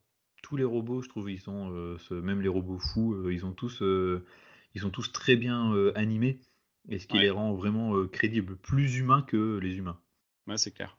D'ailleurs, le, le seul humain qui joue dans le film, qui joue le- le- l'ancien président, euh, qui, Ouais. qui- qui a une gueule qu'on a tous vu quelque part, mais on sait jamais où, et, euh, et qui joue moins bien que, que les robots. C'est vrai, c'est vrai, il est catastrophique c'est- c'est c'est assez dingue, ouais. Mais voilà, Même, Ben euh, Burt, super, super boulot au niveau du son, quoi. Ouais, c'est clair. Même le méchant, on n'a pas parlé, hein, mais le méchant du film, le robot qui ressemble, euh, qui est un grand hommage à 2001 l'Odyssée de l'espace. Euh, même pareil, hein, ils arrivent à foutre euh, une sorte. On arrive quand même à comprendre les, les intentions et l'émotion euh, de, de ce robot-là, alors que c'est juste un rond, euh, un gouverné, quoi. Ouais. Ouais, ouais. C'est quand même fort de- Non, c'est d'arriver à, à faire Une belle ça. performance, ouais. Donc dans l'ensemble, voilà, les humains, euh, bof. Et évidemment, les robots, euh, Ils ont mis tout le paquet sur les robots et, ça. et les humains, ils ont fait ce qu'ils ce qu'ils savaient. ils ont plus, ouais. On passe à After Earth. Il y a à Ah dire, là là. là. Ouais. Bah, Il y a à dire. je, vais vous laisser commencer parce que j'ai l'impression qu'on n'est pas d'accord. Mais Ah. allez, allez-y, ouais. Will Smith, on peut le dire, il fait la gueule pendant tout le film. Il a, il a le même visage pendant tout le film. Il se force à faire la gueule. C'est quand même un acteur humoristique qui, pendant euh, 1h40, fait la gueule et chuchote tout au long du film. C'est insupportable. Et je me dis, ça n'a pas dû être trop compliqué pour lui. Le tournage, il passe quand même 1h20 du film Ah, allongé. allongé, sans bouger, dans le même décor. Mais moi, je pense savoir pourquoi il fait la gueule. hein. Je pense qu'il il s'est rendu compte qu'il avait oublié de s'écrire des scènes d'action. C'est ça. Et mais merde, ouais. Est-ce qu'il s'est rendu compte que son fils avait une tête à claque aussi? Je ne sais pas. Pour moi, je, je le trouve euh, Jaden Smith insupportable. Autant euh, j'avais vu euh, Karate Kid, le remake là, avec Jackie Chan, où euh, le film est plutôt sympa, mais lui, euh, t'as envie de lui mettre des baffes, quoi. C'est horrible. Tu sens que c'est le fils de son père et qu'il en est, c'est facile pour lui. Et sais pas. Ah ouais, ça fait vraiment ça. Et il a, il a, un- tu sais, il a un peu un air condescendant pour un gamin. Je, je le trouve insupportable. Moi, je trouve qu'il a un air vide. Voilà ce, que, ce que- ce que vous, ce que vous leur mettez. Je- Moi, j'ai trouvé dans ce film-là, du moins, parce que moi, je l'avais pas vu hein, dans euh, Karate Kid. Pardon, hein, j'ai pas vu Karate Kid 2. Je te conseille. le remake du moins. Euh, j'ai trouvé vraiment bon en fait Jaden Smith. Moi je l'avais vu que dans le film, encore une fois avec son père, c'était à la recherche du bonheur lorsqu'il était tout môme. Là dans celui-ci, je l'ai trouvé très bon et euh, pas du tout, je l'ai je l'ai pas trouvé dans l'ombre de son père. Euh, et je trouvais que pour un acteur de, qui, qui avait 14 ans à l'époque du film, bah, il s'en sort vraiment bien, notamment dans une scène d'émotion bah, où il est au sommet de la colline là, avec le fameux fond vert qui se dérobe. Euh, bah, je l'ai trouvé assez émouvant et assez, euh, et assez convaincant. Après, Will Smith, en effet, hein, il fait la gueule tout le film, donc on a l'impression qu'il est, à- qu'il est à moitié là. Mais euh, non, je vais défendre Jaden Smith, excusez-moi les gars. Non, j'ai Avec- du mal à le défendre quand tu le vois euh, qui va bientôt crever et qui doit prendre euh, sa piqûre d'adrénaline. Là, euh, je trouve qu'il joue tellement mal euh, avec la sangsue. euh, vous voyez le passage Ouais, ouais, ouais, Oui. tout à fait. Je trouve que c'est très mal, euh, très Ah, mal quand, joué. quand- quand il fait une sorte d'énergie. Alors, pour moi qui ai déjà fait un Eden de quinque, je peux vous dire que ça se passe comme ça. Voilà. C'est pas de- Ok. Et là, je trouve- ça, j'ai pas compris, j'ai trouvé ça super. moi. Ah ouais, non. Et puis Peut-être qu'on l'a pas vécu nous, hein, donc euh, tu étais notre caution euh, réaliste ou sur pas. Eden de quinque. C'est ouais, ça. vivement qu'on en fasse. hein. c'est ça. Et, Voilà. euh, non, je- aussi Will Smith, je trouve qu'il est très robotique dans son jeu. euh. Mais, Là, il a pas peur et du coup, c'est un robot, quoi. Il a pas d'émotion. euh. ouais, ouais, mais c'est. C'est Wally à la fin euh, du film, quoi. C'est, euh, c'est ça. Mais c'est justement non parce que c'est trop surjoué le côté. euh, très J'ai pas d'émotion. Mm. On dirait qu'il se force à faire la gueule. Enfin, après, ça, c'est- peut-être que j'ai trop regardé Le Prince de Bel Air et que du coup je vois trop le contraste, mais euh, c'est ouais, c'est too much quoi. C'est beau, c'est too much. Et du coup, ça, en fait, à quel moment je me suis attaché à, au- à- à un des deux personnages et, et du fait de leur interprétation, ça sent tellement le véhicule de propagande smithien en fait, tu vois que hum, bah ça plombe le truc et dans leur interprétation ils, ils ont fait ce qu'ils voulaient quoi. Les mecs ils ont fait ce qu'ils voulaient et ça se ressent et, euh, et je pense qu'ils voulaient, je sais pas, ils voulaient se donner un air euh, sérieux ou dépressif, j'en sais rien, mais euh, j'arrive pas à le suivre, ça m'a un peu sorti du film, sa, sa tête bougon là pendant pendant 1h40 c'était compliqué. Et la euh, mère est complètement à côté de la plaque aussi je trouve. Ah oui, sœur bah, aussi, euh, de euh. toute façon, de toute façon, les, les- les seconds rôles, ils sont, ils sont très peu là. hein. Il y a juste des, ces petits flashbacks, en effet, avec la sœur de, du personnage de Jane, Ouais. Jaden Smith, pardon, Bah, la qui est sœur d'ailleurs la fille, de, la, la fille de Lenny Kravitz. hein. On parlait de, de népotisme ou de. euh, là, là, on y est complet. hein. Les liens du sang elles sont là. Les liens du sang, ouais. Ouais, je trouve que c'est elle qui s'en sort le mieux, tu vois. ouais. Non, ouais, c'est pas génial. Et Ouais, est-ce ouais, que ouais. tu as vu qu'il y a un acteur de The Office à un moment donné? Euh, oui, ouais, c'est le gars de la réserve. Oui, Euh, il- il le premier il- mari de femme, ouais. Alors, Ouais. il est constamment en- au troisième plan, donc Oui. flouté tout le temps. c'est horrible. Mais il est là, il était présent. bon, Est-ce qu'on décerne un prix d'interprétation ou est-ce que vous voulez rajouter des choses sur After Earth?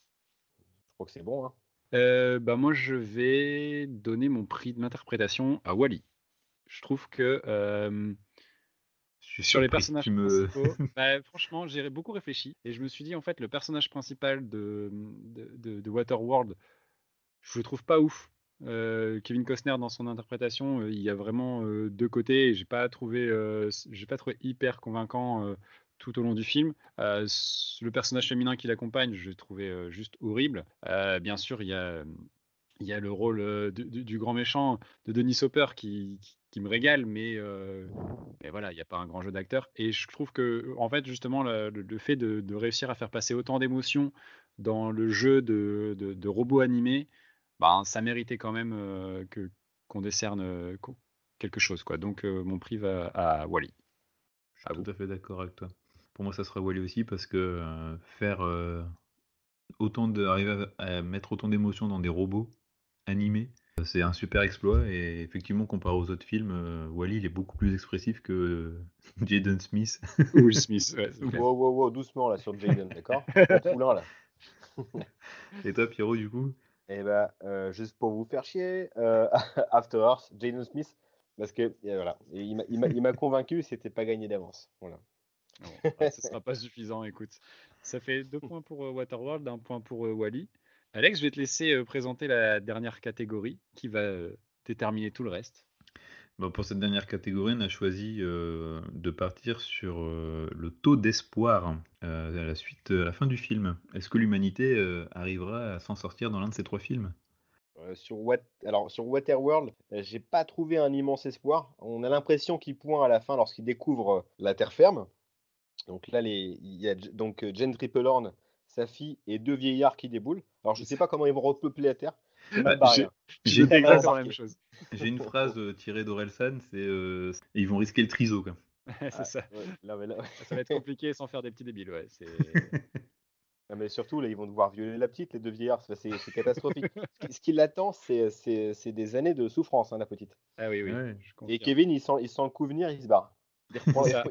Il, met les voiles directement. hein. C'est ça. Et, et on peut dire il y a peu de chances que l'eau s'évapore aussi, parce que vu Ouais. le niveau de, d'immersion euh, des, des villes, ça me paraît compliqué. Ah Non, ouais, ça, a- ça- ça sent, ça sent le bousin pour l'humanité. hein. Complètement. Bon, du coup, on va peut-être pas. euh, On va pas tergiverser. voilà. Wally? Euh, Voilà, il y a plus d'espoir, mais bon, on n'est quand même pas euh, gâté avec des mecs qui pensent faire pousser des pizzas euh, sur des sur des arbres. Ça. Et qui, qui, Et du qui- boulot. Qui basent leur espoir quand même sur une mauvaise herbe qui pousse, quoi. Donc, euh, Et sur un, un robot rouillé. un robot robot et une mauvaise herbe dans une chaussure. Bon, Au départ, j'ai ressenti, enfin, dans, dans le film, c'est indiqué, le, le capitaine du vaisseau, donc l'Axiom, il n'a pas l'air spécialement euh, content de retrouver la Terre. Au contraire, hein, ça lui fait, euh, ça lui fait bien peur. Ah, je sais pas, je les trouve pas hyper motivés pour, euh, pour repeupler la planète.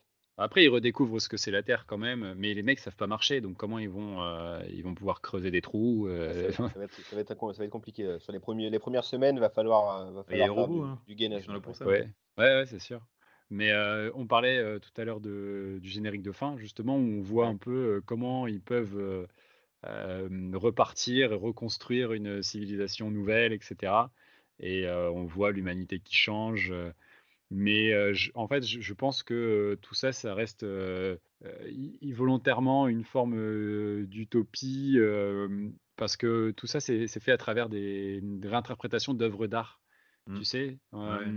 Et du coup, je me dis, en fait, c'est peut-être juste à l'état de- de- d'idée ou d'imaginaire par rapport à ça. Donc, euh, je pense que même à la fin du film, on te laisse penser que qu'il y a de l'espoir, mais en sous-texte, euh, tout ça, ça reste, euh, ça reste bien imaginaire, quoi. Puis c'est Disney, il faut quand même terminer sur une note euh, positive et pas gros, le, le vaisseau se crache et voilà, tout le monde est ça. Et tout- personne n'arrive à marcher parce que tout le monde est gros. Je- moi, j'y vois assez peu d'espoir quand même. On voit quand même un peu plus que sur Waterworld. hein. Un peu plus que Ils sur sont déjà plus nombreux pour repeupler. Il y a déjà des bébés en plus. Mais bon, ça reste une poubelle quoi. La, la Terre, tu sens qu'il y a du taf. hein. C'est clair. Alors que sur After Earth, écoute, je pense que la société elle est déjà bien développée là où ils sont sur euh, Nova Prime, malgré Ouais, je, les. pense, je pense qu'ils reviendront plus là. Ouais. Ils vont, ouais, la Terre, euh, elle est bien euh, comme elle est toute seule sans humains.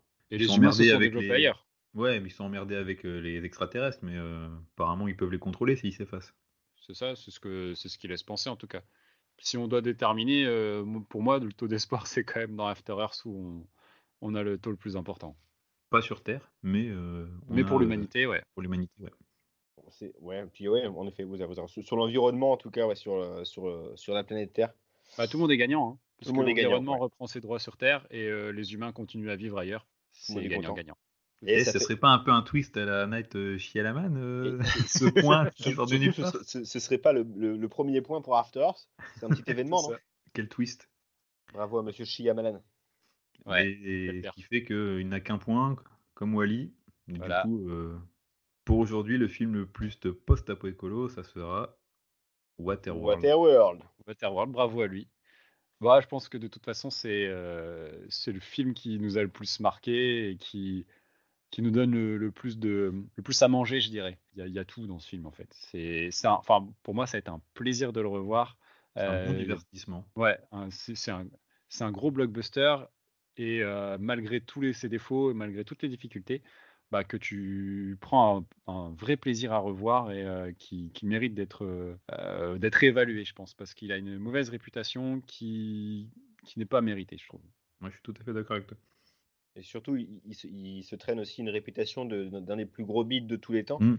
Une réputation un peu usurpée, hein, parce que finalement, il a été rentable avec son exploitation vidéo. Puis en effet, en termes de, en termes de critique, voilà, on lui a marché dessus bah, parce que tout le monde était au courant de ses problèmes de production et euh, qu'il est sorti dans ce contexte-là. Mais ouais, c'est un film à, revoir, clairement, et j'ai également repris du plaisir, bah, grâce au podcast, à revoir ce film. Et les deux autres aussi, hein, mais euh, particulièrement celui-là.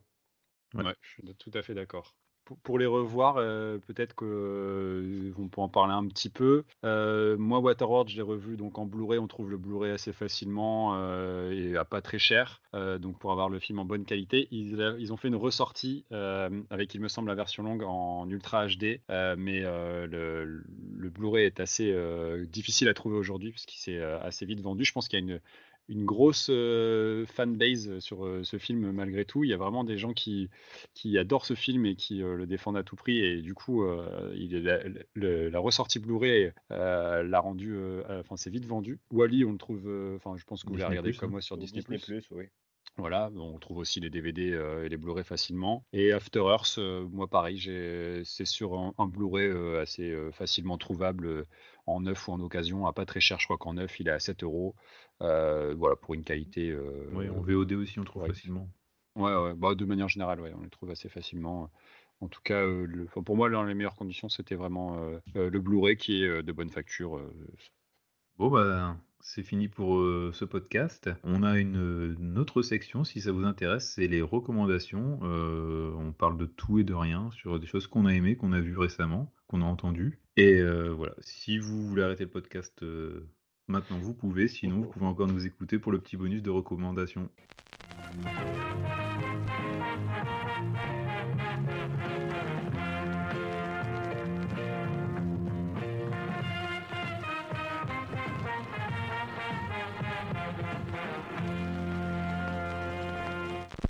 Qui commence pour les recos Alors, euh, moi, je... la reco, ça concerne euh, la série Solar Opposite par euh, l'un des co-créateurs de Rick et Morty. Donc c'est une série, c'est leur nouvelle série, donc qui se base un petit peu sur les, sur les mêmes principes. Là, on suit, on suit les aventures d'une famille, une famille un petit peu recomposée d'extraterrestres qui arrivent dans une, dans, une, dans une banlieue américaine, qui font tout pour réparer leur vaisseau, mais qui vont devoir en attendant s'adapter à la société dans laquelle ils vivent. Alors c'est un peu moins, un peu moins fou que Rick et Morty dans les scénarios, ça part un petit peu moins en vrille. Euh, c'est un peu plus linéaire, c'est ça aussi qui m'a un petit peu plu. Et pour les gens qui ont été déçus de la saison 4 de Rick et Morty, euh, bah voilà, on retombe un petit peu sur les bases des, premières saisons, donc des scénarios plus efficaces et, euh, le même type d'humour. Hein. Clairement, on est sur les mêmes, les mêmes ressorts. Pourquoi on serait déçu de la saison 4 Moi j'ai aimé. alors moi, moi je suis très, déçu de la hein. saison 4. j'ai trouvé, enfin, il y avait trop d'histoires en même temps. J'ai pas trouvé de, de lien entre les 1, 2, 3 et la 4. J'ai beaucoup moins ri, c'est surtout ça en fait. En fait, ils ont vraiment essayé de chercher de perdre le spectateur comme ils le faisaient à l'époque, mais ils ont trop tiré sur la corde. Ah, c'est mon ressenti, je trouve que euh, c'est un peu trop tiré par les cheveux et. J'espère vraiment qu'ils vont trouver de la simplicité dans la, dans, dans, dans, la prochaine s'il y a une prochaine. Ben, ils ont, il y a cette semaine ou la semaine dernière, euh, ils ont sorti la bande-annonce de la saison 5 et qui a l'air beaucoup plus centrée sur la famille. Et euh, d'après ce qu'on voit, je pense que ça sera quelque chose de plus posé. Parce que la saison 4, elle va aussi à une vitesse pas possible. Pour, comprendre toutes les vannes et toutes les refs, il faut regarder en 0,5 euh, chaque épisode, quoi. sinon ça va trop vite. J'ai trouvé que le dernier épisode était tellement fou qu'il rattrapait tout le reste. Après, ça reste toujours une super série, mais euh, ils ont trop voulu abuser sur ce côté un peu absurde et méta et tout ça. Est-ce qu'ils sont perdus un peu à vouloir en faire Solar Opposite, on retrouve vraiment les, les, bases de Rick et Morty, du moins celles qui me faisaient rire. Et donc, c'est voilà, je vous le recommande. C'est disponible actuellement sur, euh, sur Disney. C'est dans ma liste, euh, faut que je m'y mette. Ouais, c'est top, vraiment. Euh, je vais enfoncer des portes ouvertes. J'ai regardé le Snyder Cut de la Justice League. Voilà, c'est quelque chose que moi j'attendais beaucoup, beaucoup, beaucoup. Donc, euh, rappel vite fait. Donc, euh, euh, la Justice League était réalisée initialement par Zack Snyder, sa fille étant décédée pendant la post-production. la post-prod a été confiée à Joss Whedon, qui réalisateur donc des Avengers et de Buffy contre les vampires, qui a retourné des scènes et a remonté complètement le film, a rechangé la colométrie pour en faire un anard intersidéral. Et finalement, quelques temps après, donc on a donné de l'argent à Zack Snyder pour qu'il puisse refaire son euh, montage à lui. Et il nous a donné donc euh, ce film de 4h02, ce film qui ne ressemble à rien d'autre. J'ai pris une claque, euh, une vraie claque. Alors, je parle avec mon cœur de fan de Zack Snyder aussi, peut-être, c'est vrai. mais c'est un film dense. Il y en a ras la gueule de tout ce que tu peux avoir de l'univers de, Zack Snyder et de DC Comics. Je me suis pas ennuyé une seconde. Peut-être que certains trouveront de la longueur. Après, si les gens n'aiment pas Zack Snyder, ils vont pas aimer le film. Euh, comme dirait la poète euh, Taylor Swift, euh, haters, gonna hate. Parce que voilà, il y a des ralentis, il y a des douilles géantes qui touchent le sol. Il y a de l'iconisation à outrance sur les, sur les super-héros, mais il y a un vrai univers qui se développe. Il y a des personnages qui étaient complètement oubliés dans le film original ou qui étaient un peu exposés rapidement. Là, qui trouvent un, vrai sens. Je pense notamment à, Cyborg qui a un rôle hyper important que je n'avais pas retrouvé dans le, dans, le montage initial. Il y a une imagerie à la Snyder, hein, ça c'est clair.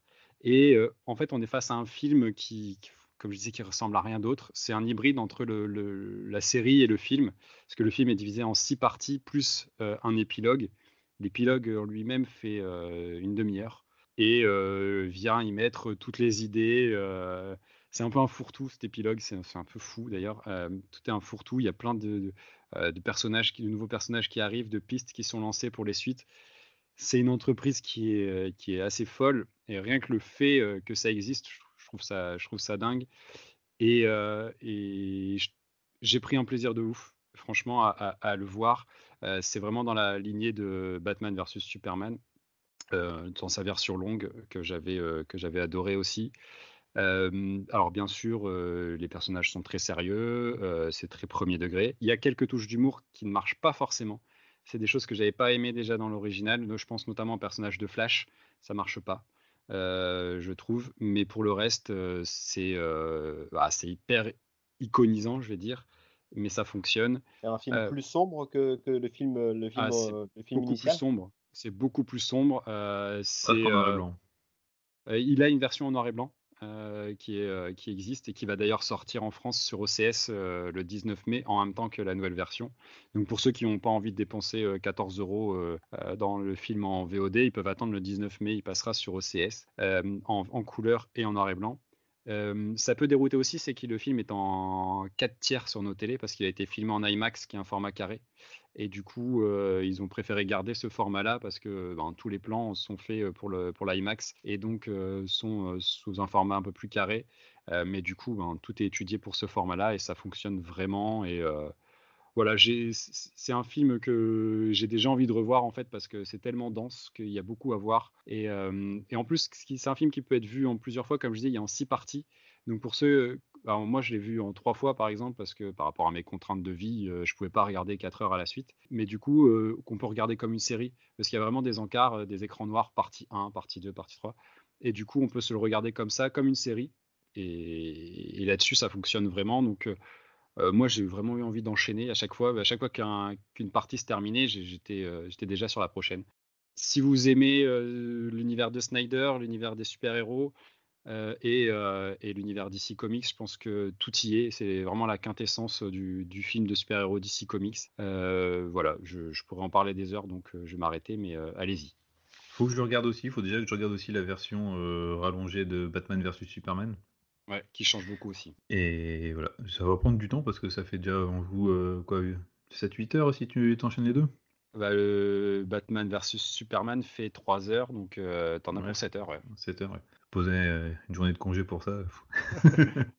Vous regardez en mode série, je te dis, tu vois, tu vois une partie par soir, ça marche, sur une semaine, c'est fait quoi. Non, faut que je me, faut que je m'y attelle. Je suis pas spécialement fan de Snyder, je trouve qu'il en rajoute des caisses dans, son, dans sa réal. Mais. Euh... Oh, dans 300, tu trouves? Ça va. Non, ça va, ouais. C'était léger.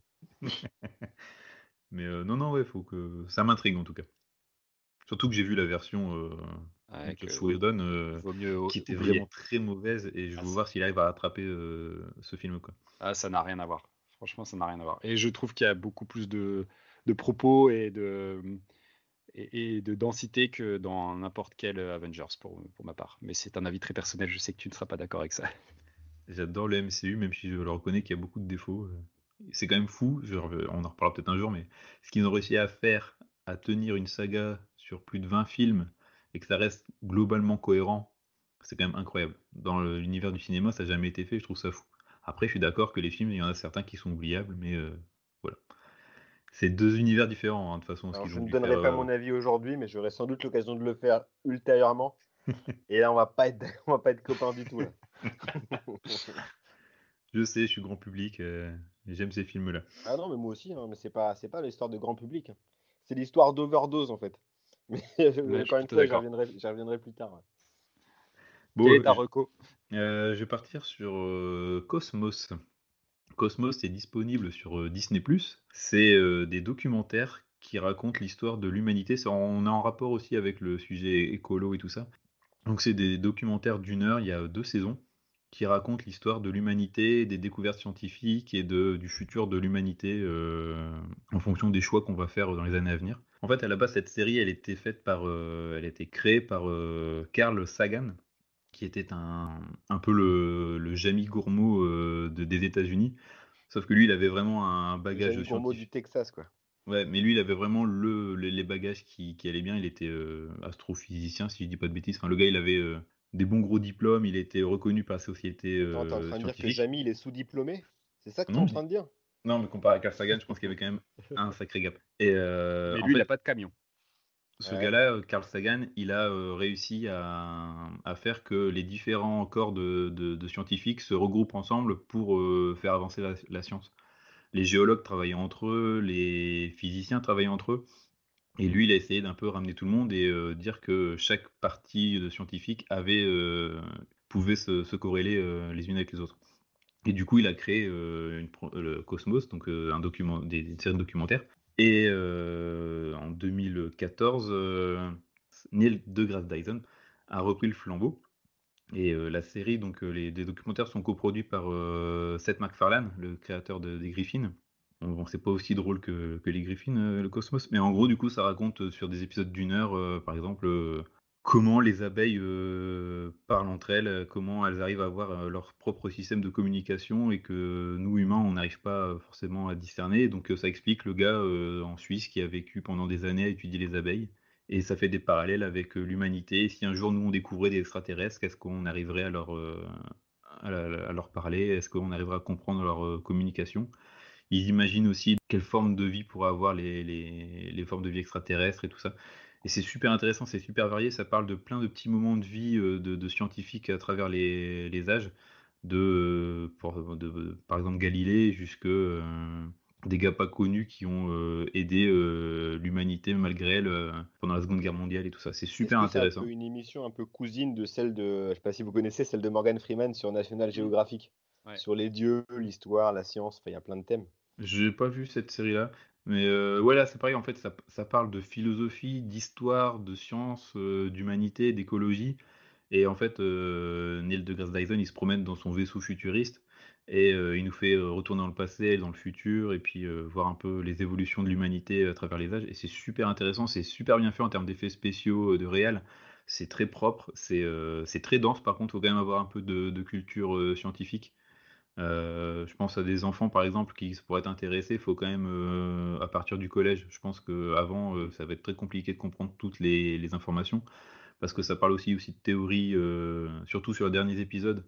Ça parle euh, de trous noirs, de multivers. euh, on revient à l'univers Marvel. Oh non, non, non, non, stop. T'étais euh, sur l'écologie, on était bien dans le thème là, c'est bien. Ouais.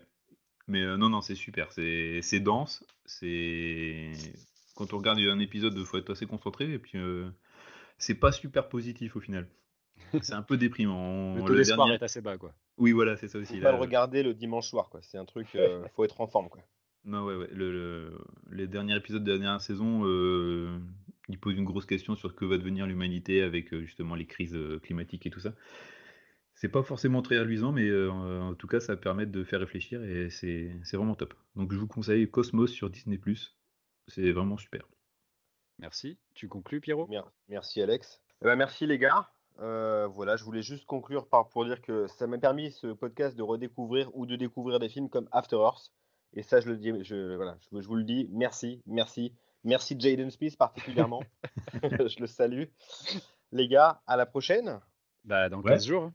pour un nouveau dans thème. 15 jours. Allez, à très bientôt. Salut les gars. Salut, bye.